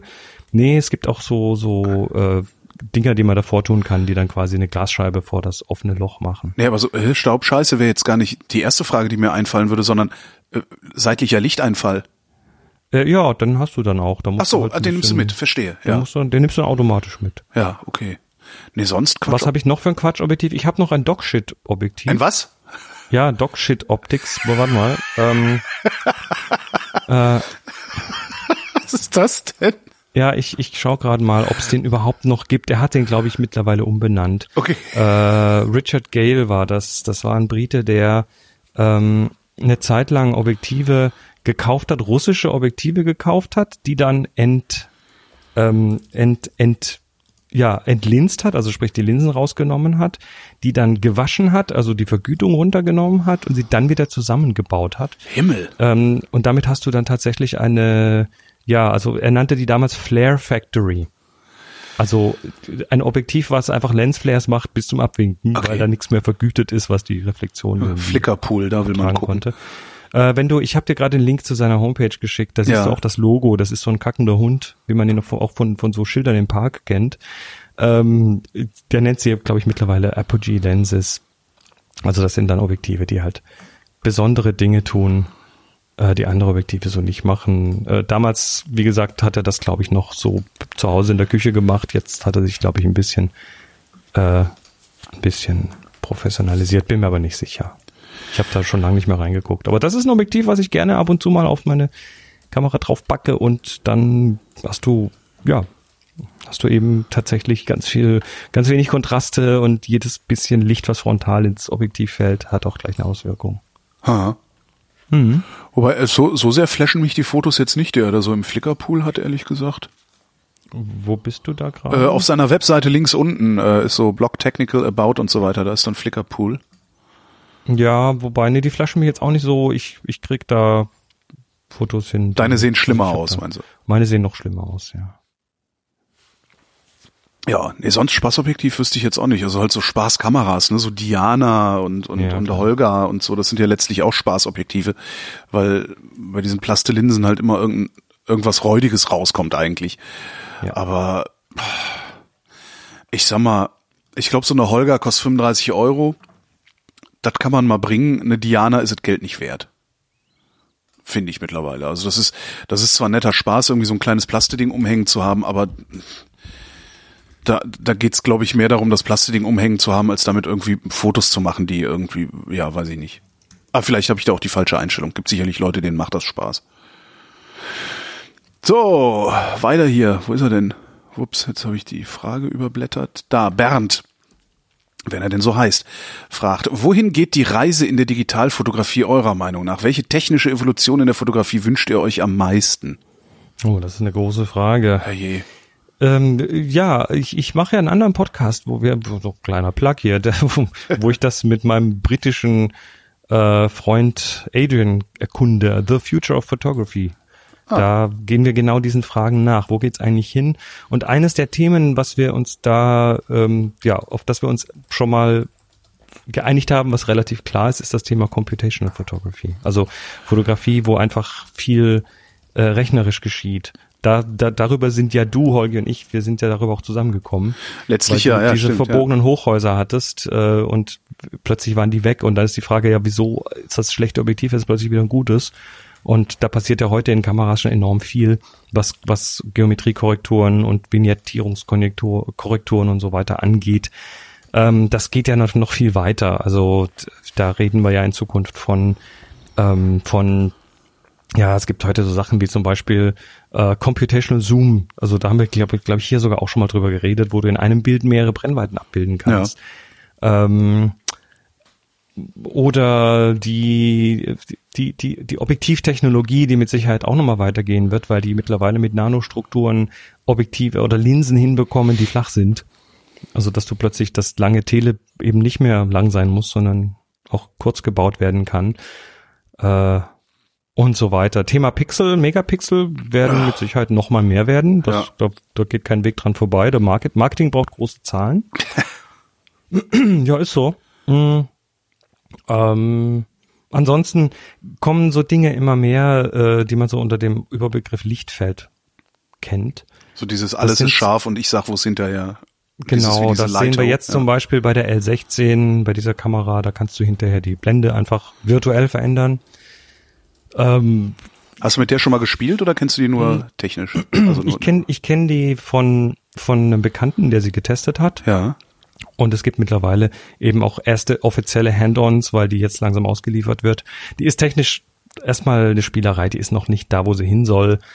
Ähm, aber es ist ein interessantes Konzept, weil du ein Array von Kameras hast, die dann gemeinsam arbeiten. Und das sind, ist es eben ein Array von Kameras, also die alle nebeneinander sind, und damit eine gewisse Fläche abdecken und aus dieser Fläche kannst du dann wieder dieses Lichtfeld rekonstruieren, mathematisch.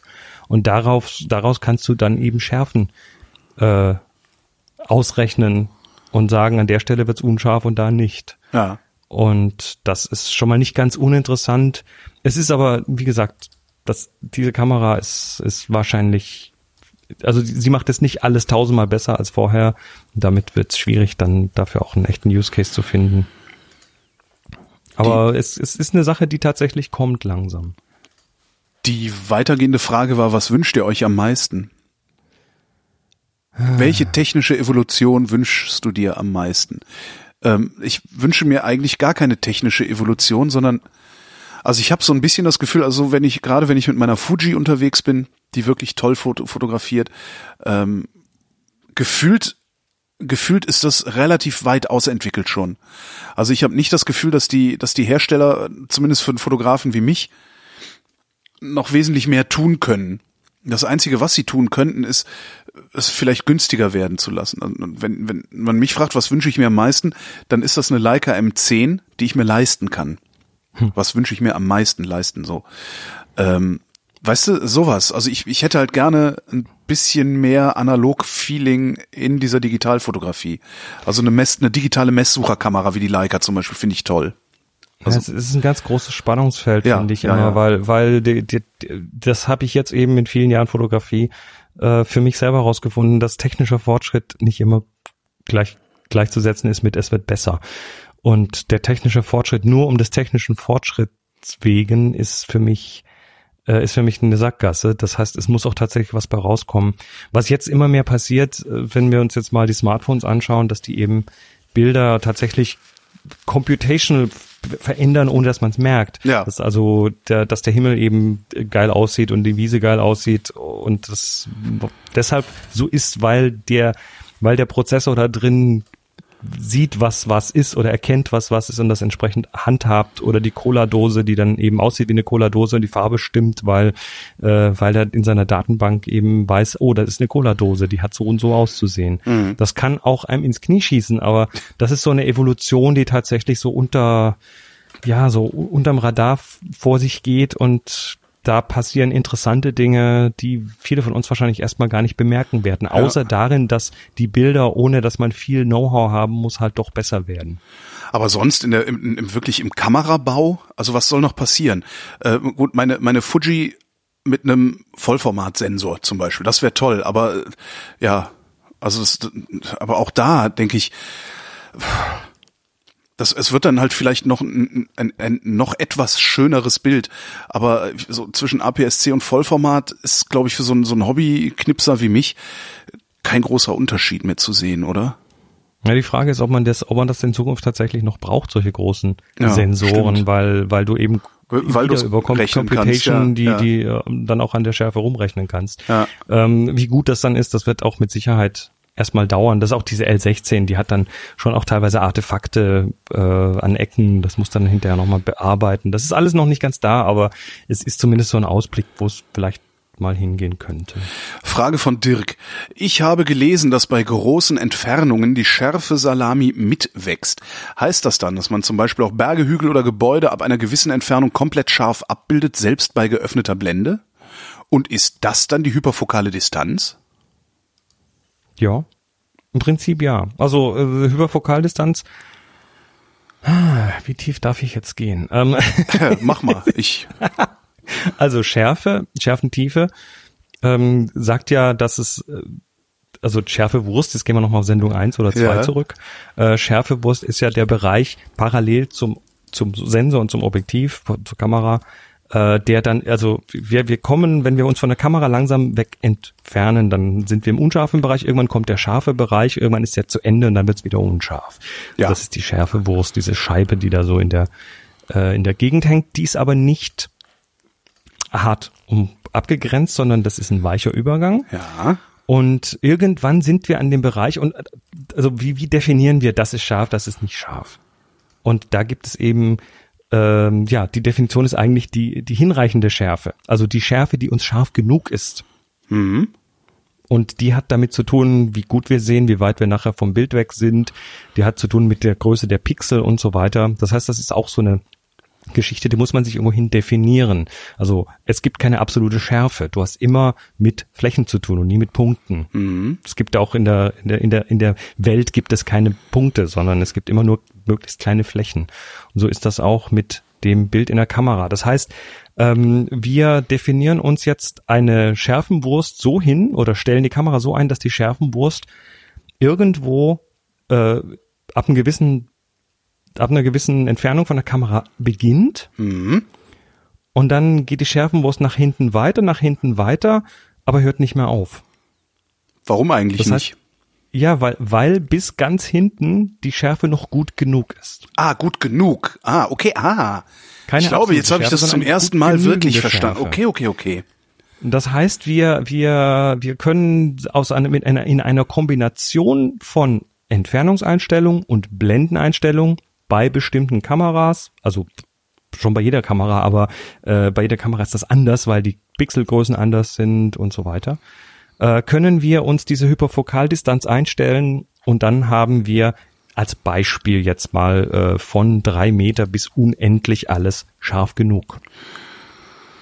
Woher weiß ich, wo meine Hyperfokaldistanz, äh, wo die Hyperfokaldistanz meiner Kamera ist? Ist das ein fester Wert oder ist das? Nee, in dem, das hat ja immer mit Objektiv auch zu tun, mit Brennweite und so weiter. Ja. Das machst du, indem du dir zum Beispiel einen Depth of Field Calculator anschaust. Ja. Ähm, da hätte ich, ich paste dir das hier mal rein, den DOF-Master nehme ich da immer gerne als Beispiel. Ähm, das ist ein Rechner, der einem, ähm, wo man auswählt, welche Kamera man hat. Das mhm. bedeutet, der weiß also, wie groß die Pixel sind und so weiter. Ich nehme jetzt einfach mal eine Leica M9 ja, wer hat der wenn hat, wir schon mal dabei sind, nicht wahr? Dann nehmen Dann nehme ich wir, mal meine Fuji X100. dann nehmen wir mal ein 50 Millimeter Objektiv. Ich habe doch nur ein, was hat denn meine Fuji? Ist 23 Millimeter, ne?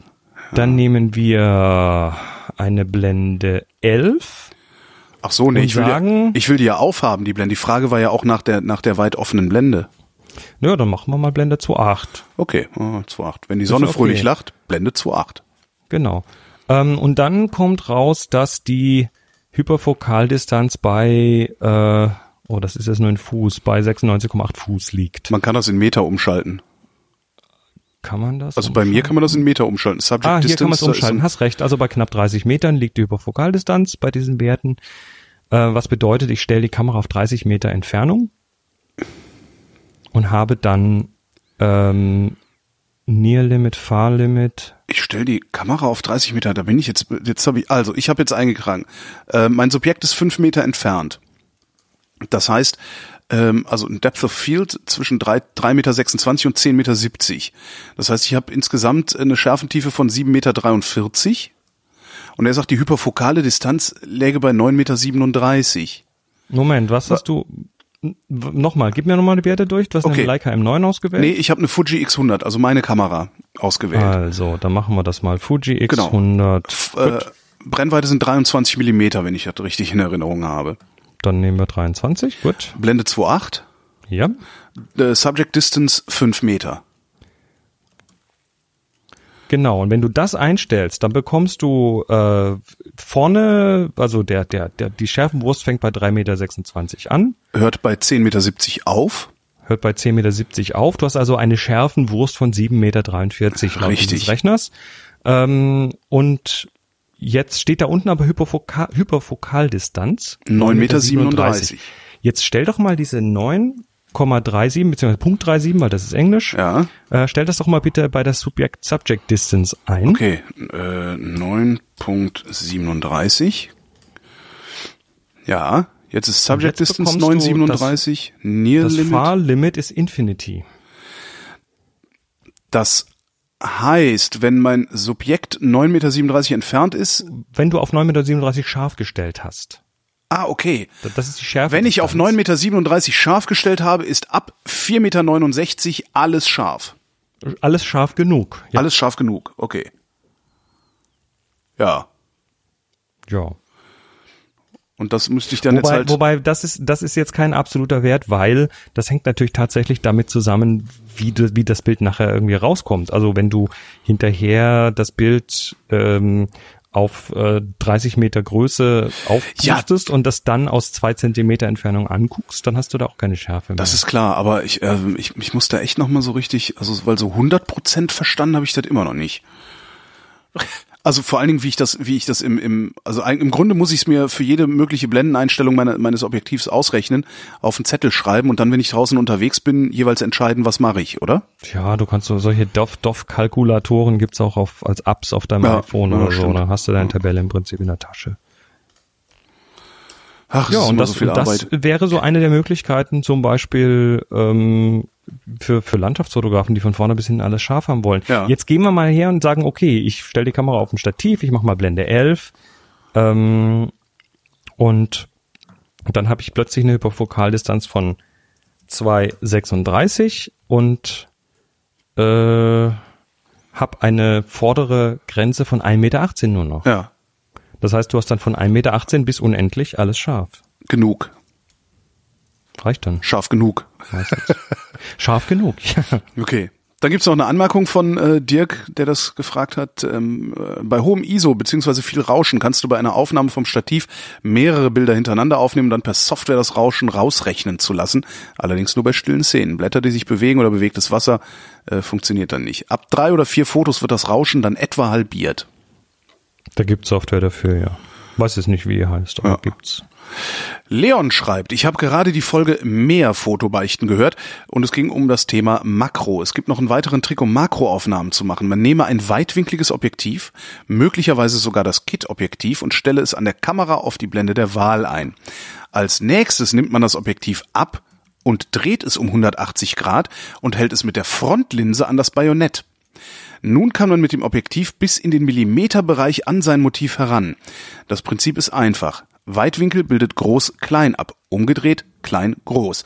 Es gibt auch einen Adapterring, den man auf das Filtergewinde drehen kann, der auf der Rückseite einen Bajonettanschluss hat. Der Nachteil, der Fokusbereich ist furchtbar klein. Der Vorteil, man kann ohne Kosten mal die Makrofotografie ausprobieren und für sich entdecken. Ja, da gibt's also tatsächlich Adapter dafür. Man, man findet die online unter Retro-Adapter. Also man dreht das Objektiv einfach tatsächlich um und hält es entweder vor die Kamera oder macht es mit so einem speziellen Adapter vor die Kamera, schaut dann umgekehrt durchs Objektiv Und bei vielen Objektiven kann man damit sehr nah ran dann. Ähm, das Problem ist aber dann oft das Thema Blende, weil du kannst natürlich keine Blende mehr einstellen und die wird elektrisch eingestellt. Mhm. Und bei ähm, manchen Herstellern, wie Canon zum Beispiel, ist es so, wenn du die, äh, wenn du die Kamera ausschältst, oder allgemein ist der Default-Zustand Blende weit offen. Ja. Und wenn du Makro machen möchtest, brauchst du oft eine etwas kleinere Blende. Ähm, da gibt's dann so einen Trick bei Canon, dass man äh, die, die, die Blende einstellt, den Blendenvorschau-Knopf drückt, damit die auch auf eingestellt wird und sie dann, während das Ding angeschaltet ist, von der Kamera runternimmt, dann bleibt die Blende da. Ähm, das, ja. Unter halt so Einsatz von Drücke. 17 Fingern. Unter Einsatz von 17 Fingern und, und, und ohne Garantie, dass hinterher nichts nicht irgendwas kaputt ist. Also Canon rät davon ab, das zu tun. Ähm, bei Nikon ist es, glaube ich, umgekehrt. Da ist der Default-Zustand meines Wissens, äh, dass die Blende weit zu ist. Und also sowas funktioniert natürlich am besten mit Objektiven, wo man dann auch ein, also ältere Objektive, wo man den, wo man noch einen richtigen Blendenring hat, den man dann auch drehen kann. Aber Retroadapter oder Umkehrringe äh, nennt man sie auch, ähm, kann man kaufen, sind auch in der Regel nicht wirklich teuer. Äh, lässt sich aber testen, indem man einfach mal das Objektiv einfach abnimmt und umdreht und davor hält. So. Ja, jetzt habe ich schon wieder das überblättert. Verdammt. wo- Ah, mein, Du meinst, hast ich, oben ich, noch ich eine scrolle. Frage von Hab ich- Lukas vergessen. Echt? Oh. Ja. Oh, da. Zwei, eine über Stimmt. Dirk. Habt ihr irgendwelche pauschalen Tipps, was Bildausschnitt und Komposition angeht? Ach je.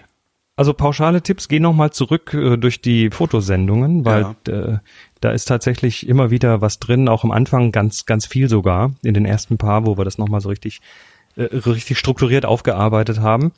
Ähm, generell nur drei kurze Stichworte. Punkt eins, näher ist meistens besser. Ja. also im Zweifel näher rangehen. Äh, sieh zu, dass du ein klares Motiv im Bild hast, also dass klar ist, worum es geht. Und das macht man eben äh, Punkt drei, indem man das Bild aufräumt. Also Sachen, die nicht ins Bild gehören, einfach auch nicht mit reinnehmen. Durch Positionswechsel, näher rangehen und so weiter. Ähm, dann von mir noch ein Tipp, äh, das Objekt deiner Begierde vielleicht nicht unbedingt ins Zentrum des Bildes packen. Das kann auch helfen, ja. Ja. Ja, ähm, jetzt schreibt Matthias, ich bin von Chris Foto des Monkey in der Bhutan-Serie fasziniert. Das Foto scheint mehrere Schärfeebenen zu haben, was ich aber nicht glaube. So sind die Schultern des Monkey scharf, aber weiter dahinten ah, das aber weiter dahinter liegende Holzgestell scharf und sogar das noch weiter hinten liegende Plakat mit Fotos ist auch noch halbwegs scharf, wohingegen andere Bereiche, die ich auf den gleichen Ebenen vermute, unscharf sind. Oder täuscht mich da mein Sinn? Eindeutig an dich gegangen, diese Frage. Wir, wir verlinken das mal eben Ja. in den Show Notes. Ähm, dieses Bild ist äh, ja ver, ver, verwirrt ein wenig und das ist Absicht. ähm, dieses Bild ist nämlich tatsächlich mit einem Tilt-Objektiv fotografiert. Ah, Also die, die Schärfeebene befindet sich in dem Bild. Also ich erkläre mal kurz für die, die jetzt, jetzt nicht nachgucken können. Es ist ein Brass Monkey, also so ein, so ein Bronze, eine Statue von einem Affen, der so hockt und so eine Frucht in den Händen hält und darauf schaut. Und äh, dahinter sind dann so, das war in so einem Tempel in, in Patan bei Kathmandu. Und ähm, ja, die Schärfe geht halt eben nicht parallel zum Objektiv, sondern die Schärfe ist nach hinten gekippt. Also die, der obere Teil ist hinten scharf, der untere Teil ist vorne scharf. Also es ist wie, wenn man so ein Papier äh, parallel vor sich hält mit zwei Händen und es dann so nach vorne wegkippt. Die Schärfenebene. das ist ein gemeiner Trick, aber er funktioniert sehr gut. Das heißt, ich habe, ich habe darauf geachtet und versucht, wobei es mir nicht ganz 100% gelungen ist, aber versucht, den, den Kopf des Affen und die Frucht, die er in Händen hält, beide scharf zu kriegen. Der Rest war mir wurscht. Ja, und dadurch ist hinten dann dieses Poster äh, oder was es ist auch scharf Dadurch wird geworden. hinten das Poster Weil- scharf, genau, weil die halt ja. so diagonal durchschneidet und vorne unten die Füße des Affen und der Fußboden sind dann eben unscharf, weil da die Schärfenebene. Obwohl die Frucht auf gleicher Höhe liegt. Vermute Die ich mal. Frucht liegt vor dem Kopf. Vor dem. Ja, ja, klar, aber auf gleicher Höhe der Füße beispielsweise, oder? Nee, nee, nee, nee. Noch ein Stück weiter vorn. weiter hinten. Okay, alles Die sind klar. weiter hinten sogar. Ah ja. Ja, also es ist, es ist eine, eine, Eine Frechheit ist das. Es ist eine Frechheit, das Bild. Ne? Das ist genau dieses, hä, was, wie? Und äh, das ist das Schöne, was man beim Tilt eben machen kann. Man kann sagen, ich will, dass hier und hier die Schärfe durchläuft. Die Ebene kannst du eben rechts, links, oben, unten, vorne, hinten kippen und damit kriegst du solche Geschichten hin, die ja auch verwirren können. Ja. Mhm. Weil sie halt nicht den üblichen Sehgewohnheiten entsprechen. Ja, genau. Sven fragt, wie motiviert ihr euch zu fotogra fotografieren zu gehen und woher holt ihr eure Inspiration für Bildideen? Durch viel gucken. Also Bildideen, also du, du, du musst halt viel Bilder angucken. Also mhm. das geht nicht. Das kommt, also vom Nichts kommt nichts. Und ähm, ich war früher so drauf, dass ich sagte, ich will nur meine eigenen Sachen und nichts kopieren von jemandem und so weiter und deshalb gucke ich nichts an. Ähm, aber meine Fotografie ist besser geworden dadurch, dass ich zum Beispiel im Bücherregal auch mal ein paar Bücher mit Fotos drin habe mhm. von Leuten. Und das, äh, da gibt's, gibt's unendlich viele und äh, ab und zu liest man mal irgendwo ein paar Tipps und dann muss man halt mal ein paar Euro in die Hand nehmen und sich so ein Coffee Table Book hinlegen, wo Fotos drin sind, die man dann anschauen kann. Ja, und motivieren ist halt, ist halt so eine Sache. Also, wenn's Wetter, wenn's Wetter ätzend ist, ist es halt, äh, also, ist halt schwierig, ne? Dann zu sagen, so, ich gehe jetzt raus, ich gehe ein bisschen fotografieren, wenn es in Strömen regnet, obwohl da dann oft die geilen Bilder bei rumkommen, wenn die Straße nass ist und sowas. Ja, Aber was ich halt, ich habe halt, ja, ich habe halt immer eine Kamera dabei. Also zumindest sagen, nee, wenn ich eine Tasche dabei habe, habe ich eine Kamera dabei. Ein, also eine Kamera verschieden von meinem Smartphone, so muss man es ja nennen ähm, so dass du die dann halt immer mal rausziehen kannst, wenn du irgendwie denkst, oh, da hinten, das ist a photo opportunity oder sowas. Ähm, und explizit zum Fotografieren loslaufen habe ich praktisch das ganze letzte Jahr nicht hinbekommen. Vielleicht zwei oder dreimal, weil ich einfach mir zu viel zu viel Scheiß aufgehalst habe ähm, und den einen freien Tag, den ich in der Woche dann hatte, einfach mit blöd in der Wohnung rumgammeln äh, verbracht habe, was sehr ärgerlich ist. Also nimm halt deine Kamera immer mit. Ja, und, und also man muss das, also ich habe, das kann es ja auch nicht immer den, diesen, dann diesen inneren Schweinehund äh, überschreiben quasi, aber manchmal geht's halt doch und dann bin ich hinterher sehr froh drüber, ja. weil es dann oft gute Bilder sind. Also ich erinnere mich gerade an Kathmandu zum Beispiel, da war mal irgendwie scheiß Wetter, es hat geregnet, das war, die Straßen waren dreckig, weil nicht alles geteert ist, da ist halt Matsch und so und äh, da bin ich rausgegangen und habe mich halt gezwungen rauszugehen, obwohl ich eigentlich müde war und keinen Bock hatte. Und ich habe da ein paar meiner besten Bilder überhaupt gemacht. Mhm. Also und hinterher bist du belohnt. Und ähm, ich habe es aber auch immer wieder, dass ich eben nicht rausgehe und mir hinterher mich ärgere, weil ich irgendwie sehe, dass andere rausgegangen sind und geile Bilder gemacht haben. Ja. So, vielleicht, vielleicht hilft es auch, mit jemandem zusammen rauszugehen. Also nicht nur alleine. Sondern ja, muss dann aber auch jemand sein, der sehr viel Verständnis für, dafür hat, dass du ständig stehen bleibst und irgendwas machen willst. jemand, der vielleicht immer, auch gern fotografiert. Das wäre muss ja nicht unbedingt ja. die bessere Hälfte sein. Das kann ja, ja auch ja, äh, irgendwie Fotogruppe Bekannte, Freunde, komm, und, lass uns rausgehen. Lass uns halt mal die, nachts irgendwie um drei fotografieren oder so. Und wenn halt die Ausrüstung zu, zu, zu sperrig ist, um sie immer mitzuschleppen, also einfach in den Rucksack zu werfen, äh, mit analog geht das halt total gut. Kaufst, klickst du halt bei eBay eine olle Silette für einen Fünfer, ja? Hm. spannst einen Film ein, schmeißt das Ding in den Rucksack, geht ja nicht, wird ja nicht schlecht. ja. Jo. Und die Teile, die kriegst du tatsächlich, also das äh, mit dem Fünfer war wahrscheinlich noch gelogen, weil die gibt's noch wesentlich günstiger. Warum eigentlich? Was ist das Problem an der Aquasilette, dass die so verramscht wird? Keine Ahnung. Vielleicht gab es davon so viele. Kann ich sein. Dass ja. heute noch der Markt groß ist. Also bei den Boxkameras ist das so. Die wurden ja zu den Hochzeiten der der Boxenknipserei wurden die ja in Millionen Stückzahlen hergestellt. Wobei ich die Siletten waren. wirklich billiger sehe als die Boxen. Was vielleicht daran liegt, dass die Boxen älter und oft abgenutzter sind. Ne? Hm. Ich, ich gucke gerade hier so Aquasilette 1,99. ich, naja. sehe hier gleich mal als erste Suche 34 Euro. Auch nicht schlecht, ja. Meine hat einen Fünfer, einen glatten Fünfer gekostet damals. Naja. Äh, wo ist er? Da ist er, der Matthias schreibt. In der letzten Folge habt ihr eine Frage zur Makrofotografie beantwortet. Ich habe dazu noch zwei Verständnisfragen. Makro bedeutet ja, dass das Objekt im Maßstab 1 zu 1 abgebildet wird. Das heißt, ein Zentimeter in Natur entspricht ein Zentimeter auf dem Sensor. Korrekt. Wie ist das bei Sensorgrößen, zum Beispiel APS-C? Ähm, was unterscheidet ein Makro, also wie ist das bei Sensorgrößen von zum Beispiel APS-C? Genau gleich. Also, auch ein Zentimeter, ein Zentimeter oder ein, ein Zentimeter, Zentimeter ja. gecroppt, also 0,75 dann in dem Fall. Nö, Makro, Makro ist, ist meines Wissens so definiert. Also äh, heute schreibt jeder Makro drauf, auch wenn nicht Makro drin ist, ja. sondern wenn es halt irgendwie nur bisschen größer geht oder so. Das ist sehr verwaschen, aber die offizielle Definition meines Wissens ist, dass der Maßstab eins zu eins oder größer gegeben ist. Also du hast draußen in der Natur ein Zentimeter und der wird auf dem Sensor ein Zentimeter. Und das hat, das ist der Sensorgröße erstmal völlig egal. Ja. Ja. Und was unterscheidet ein Makro von einem Bild, das ich entsprechend zugeschnitten habe? Naja, du, du, du vergrößerst dann halt auch mehr. Also stell dir vor, du hast ein, ein stell dir mal so ein Rechteck vor, das, das ist dein Sensor. Und jetzt kroppst du da mal richtig tief rein. Das heißt, du hast irgendwie ein Insekt, was irgendwie innen fünf Prozent des Sensors einnimmt. Und du kroppst das dann, dass nur noch das Insekt da freigestellt Dann wird das Insekt halt ein bisschen weg. eckig. Nein. Ich, so ist das nicht gemeint. Und du nimmst dann das Bild und vergrößerst es auf deinen Bildschirm. Dann machst du eine Vergrößerung. Ja. Und dann ist es kein Makro mehr. Also es ist eher eine moralische Frage.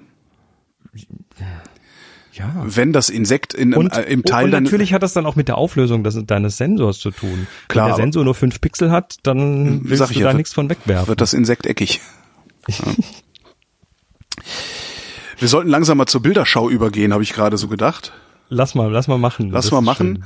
Wenn ihr Fragen habt, reicht sie ein. Äh, Den Link zum Fragen-Einreichungsformular A38 findet ihr auf vrind.de, Strich 3, findet ihr auf vrind.de. Ebenso verhält es sich ähm, mit der Vrind Bilderschau. Äh, am Ende jeder Sendung gucken wir uns drei Bilder an, finden die in der Regel total klasse. Also ich finde die in der Regel total klasse und sag so Sachen wie, boah, geil. Chris hingegen ist in der Lage dazu noch ein bisschen mehr zu erzählen. ähm, den Link zur ein Bildereinreichung Bilderschau, also zum Bilderschau, Bildereinreichungsformular A38-4 findet ihr ebenso auf vrind.de. Punkt. So, das, das Das hat war's. jetzt keiner verstanden. Das hat Das keiner verstanden. Also guckt einfach auf vrind.de in den Shownotes zur Sendung findet ihr Links, da könnt ihr Fragen und Bilder abwerfen. Wir fangen an mit einem Bild von Henry. Und das Bild heißt Donja Klada. Donja Klada. Das ist ein Bild, was nachts entstanden ist. Ist es Nacht äh, oder ist es am Ende der Blue Hour? Ja, also bei den vom Lichtern her würde ich behaupten, das ist Nacht und Exif, Exif, äh, Exif. 30 Sekunden Belichtungszeit, ISO Ja, das ist 400 F8, das ist Nacht, aber so richtig Der Himmel Nacht. wirkt relativ hell, aber das Eben. liegt natürlich daran, dass er 30 Sekunden lang belichtet Ja. hat. Ähm, und das noch bei ISO 400 und Blende 8, ja, das ist Das ist bei tiefste Nacht. Nacht wahrscheinlich, ja. Also, da was- hätte was ich, da hätte ich zum Beispiel schon äh, ISO 100 genommen. Ich mache bei solchen Sachen, wenn ich richtig lange belichten will, immer ISO 100, einfach damit, um ums noch weniger rauschen zu lassen, Zum, in der Hoffnung. Ist das Ja. schlau oder ist das dämlich? Das Rauschen äh, musst du musst du mit dir selber ausmachen, wie Ja. viel du willst. Aber das äh, die Belichtungszeit bestimmt natürlich dann auch mit welcher Blende du arbeitest. Und hier sehen wir was, was was mit der Blende zu tun hat. Und zwar, also wir sehen erstmal äh, Land und Meer und Gebäude Eine und Landzunge nennt man das, glaube ich, oder? Also Eine Landzunge, wie auch immer. Also wir sehen auf jeden Fall Wasser und Langzeitbelichtung bedeutet auch, dass das Wasser so ein bisschen geglättet ist. Mhm. Äh, es, es gibt ein paar Straßenlaternen, die punktförmig dann quasi das Bild erhellen und die Sterne sind. Ja. Das passiert mit einer kleinen Blende, in diesem Fall Blende 8, noch kleiner, noch größere Stern, äh, Zacken. Ähm, das ist so ein Effekt und durch die Wahl deiner ISO und Belichtungszeit kannst du natürlich die Blendengröße auch ein bisschen verändern und damit dann mehr oder weniger Ja. so ein Starburst nennt man das hinbekommen. Äh, was ich bei dem Bild spannend finde, ist zum einen, äh, ja, wie sich das Wasser verhält bei einer läng längeren Belichtung. Mhm. Da werden nämlich die Reflexionen, die ziehen sich so in die Länge. Und äh, das andere ist die Farben der Lichter. Ja. Und Wir haben, wir haben zwei unterschiedliche Lichtfarben für Drei. die Straßenlaternen. Ja, also ich sogar. sehe drei unterschiedliche Lichtfarben. Ich habe ein, ein Orange, ein Grün und ein ja fast weiß, gelb. Und Mhm. zwar ähm, hinten am Ausläufer dieser Landzunge. Eins, Stimmt. zwei, drittes, drittes, drittes Licht Ja. von rechts sozusagen. Ja. Da scheint nochmal irgendeine andere Temperatur. Also wir, wir haben es damit mit den klassischen Straßenlaternen zu tun. Das sind die Natriumdampflampen, die sind gelb, dann die Ah. Magnesiumdampflampen, die sind grün. ah, Und äh, je nach Entscheidung oder welche Birnen gerade günstiger waren, sind die hier. Also früher, da wo ich gewohnt habe, früher, da war es tatsächlich je nach Stadtteil, äh, waren das andere Lichter, die Natriumdampflampen mit ihrem gelben Licht machen die Farben sehr kaputt. Hast du in Berlin Die ja auch. haben ein bisschen mehr Struktur. Ähm, siehst du aber nicht mehr lange. Also das ist ein Bild, was es nicht mehr lange so geben wird, weil die fast überall jetzt mal langsam auf LED umstellen und die Mhm. ist dann eher so Tageslicht und weiß und dann kriegt man eher so neutrale Farben. Ist der Spaß was vorbei. Was ein bisschen schade Ja. macht, ja. Was ich an dem Bild halt geil finde, ist, das ist genau das Bild, das ich auch gerne fotografiere. Also äh, im Dunkeln, ohne Blitz, lange belichtet auf irgendetwas, was Licht von sich, was Licht abgibt, auf irgendeine Art und Weise. Das finde ich immer noch am angenehmsten. Ist das eigentlich, was ist das eigentlich für ein Boot da unten? Da, da scheint noch so ein Rechts. Boot zu stehen rechts außen, ne? Äh, das ist so verwackelt, das siehst du nicht. Es ist vor es ist vor allen. Dingen ist es auch beleuchtet. Ähm, Wie wär's? Also es würde mich nicht wundern, wenn da jemand drin sitzt und angelt und ein kleines Licht dabei hat. Würdest du das wegklonen? Interessante Frage. Würde ich das? Nein, gerade nicht. Gerade nicht, weil das das einzig, das einzige ist, wo ich einen Mensch hin vermuten würde. Und Du meinst, ach so, Also der Rest, in den Häusern gibt es auch Menschen. Ja, in den Häusern gibt's auch Menschen, aber das ist halt trotzdem, ich weiß irgendwie, weiß ich nicht, irgendwie macht's das Bild nochmal lebendig. Also Ja, nee, also ich würde ich würde auf jeden Fall, ich würde es da lassen, ja, ich würde es auf jeden Fall da lassen. Ja. Ich suche, ich, ich zoome hier gerade rum und suche nach Menschen. Das ist Ich- das eine ja, oder ja. andere hell erleuchtete Fenster. Nun ja, das war das erste Bild. Henry, ähm, lass das mal offen. Ich will nachher noch mal ganz kurz auf die drei Bilder Alles zurückkommen. Das zweite, Fensterputz von Nick. Nick, oh, I, I? bah. Na, was sehen Also, wir? Also wir, Schlieren sehen wir, Schlieren. ja, wir sehen ein Fenster, was gerade geputzt wird offensichtlich. Ähm, das ist also, das ist so ein schönes Bild und ich mag's, weil es viele Ebenen hat. Mhm. Du hast äh, vorne diese Scheibe, die eben so Seifenschlieren drauf hat, eben von jetzt wird's gerade eingeseift. Äh, dann hast du hinten, das sieht so ein bisschen nach Bahnhof aus, oder? Ja, ich habe direkt gedacht, ah, Berlin S-Bahn irgendwas. So, so komische Fenster, so bahnförmige Fenster. Dann siehst du die Silhouette von Nick selber, wie er fotografiert rechts. Ja, äh, dann mit was fotografiert hinten, der da eigentlich? Kann man das sehen? Na, er fotografiert sich. Ja, ja, nee, aber Schlieren. womit? Was hat denn der da in der Hand? Hat er was in der Hand? ich nicht. Na egal. Ja, er, er fotografiert so aus Bauchhöhe. Das, Mhm. Du siehst nicht, er hat die Kamera nicht am Auge. Ähm, und Dann, dann, ist es ein iPad.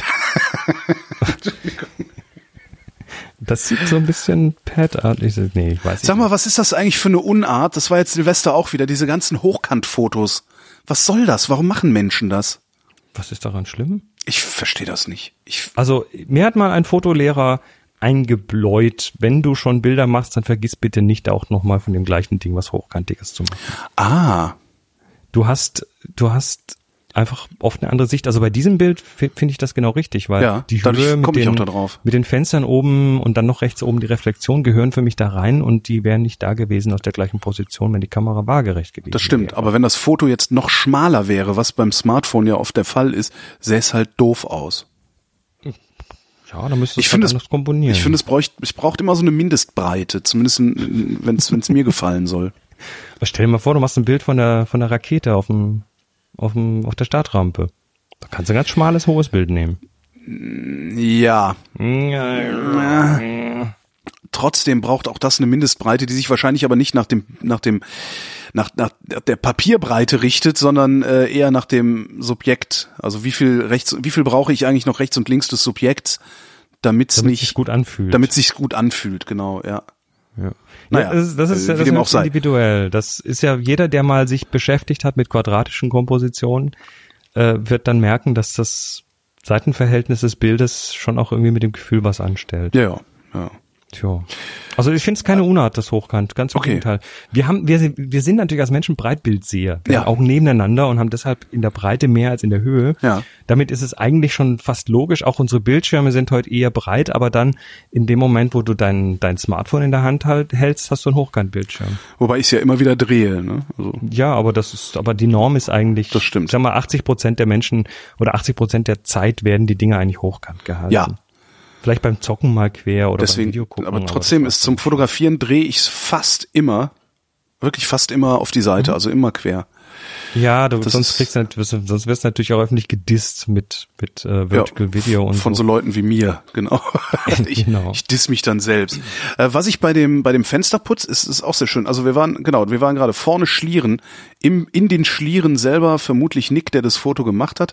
Dahinter dann irgendwie so eine ja Also es hat halt Bahnhofssituation. viele Ebenen, es das hat Bild. sehr viele Ebenen. Hättest du es, es kippt ja ein bisschen nach rechts das Bild, ne? Mhm. Hättest du es gerade gezogen? hätte ich. Ich auch. Ja. Das Bild vorher Das Bild vorher? Ach so, Donja Klada meinst du? kippt ja auch nach links, ne? Kippt nach links, ja, da kippt das mehr ein bisschen deutlich. aus. Ja. Und zwar deutlich. Ja. Das, das das, da, da aber da ist es mir nicht so auf, da ist es mir nicht so aufgefallen, weil ich so äh, begeistert von den Farben und dem Licht war. Ja. Aber stimmt, das kippt nach links, ja. So, wohin kippt denn das dritte Bild? Das dritte Bild kippt gar nicht. Doch. Ah, doch, nach rechts. nach rechts. Ja, es gibt nach rechts. Schau doch mal, das, die Wasseroberfläche. Ja, ja, hinten der Horizont. Der, der Abschüssiges Meer gibt es nicht. Genau. Ist ein Schwarz-Weiß-Bild, ist von Markus. Wundervoll. Äh, zeigt einen Wanderer mit Schlapphut und unrasiert, der gerade irgendwo in einem Buch oder Reiseführer liest. Der sitzt auf einem, ja, auf einem Kiesboden, angelehnt an ein Haus und am Meer. Und hm. vorne sind noch so zwei Näpfe. Wahrscheinlich hat er noch Hunde dabei. Hunde dabei. Und die sieht man aber hier nicht.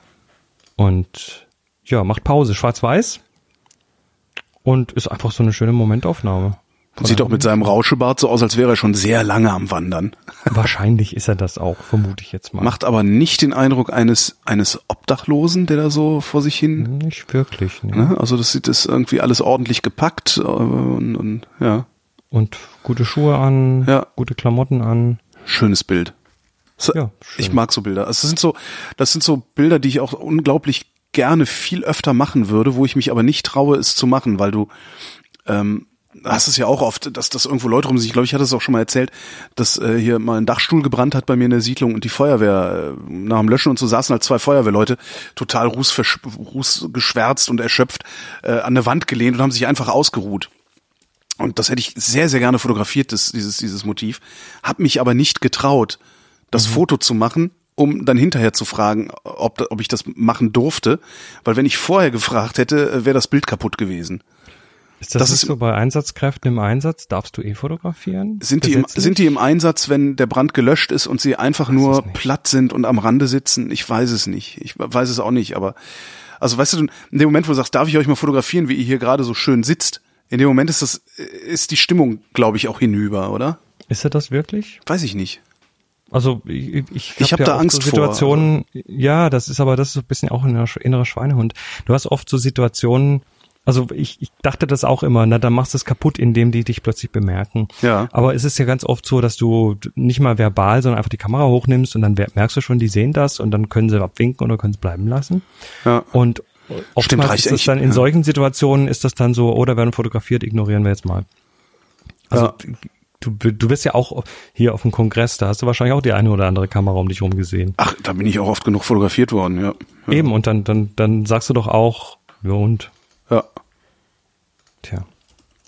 Ja, und die drei Bilder habe ich tatsächlich alle drei ausgesucht, weil sie alle drei kippen. Erstmal Watschen ich, verteilen. Weil Kipp. ich bei allen drei, nee, sind ja tolle Bilder, aber bei allen drei dachte ich, dachte ich, hey, ganz bisschen noch gerade, also ab, abschüssiges Wasser auf zwei von den Bildern. Ja. Und das hätte halt, dem, vor allen Dingen dem, dem, dem, dem äh, Wanderer, also Take It Easy heißt das Foto, dem Wanderer hätte das überhaupt nicht wehgetan, das, Überhaupt nicht. das in den Horizont zu legen. Also da rutscht auch nichts.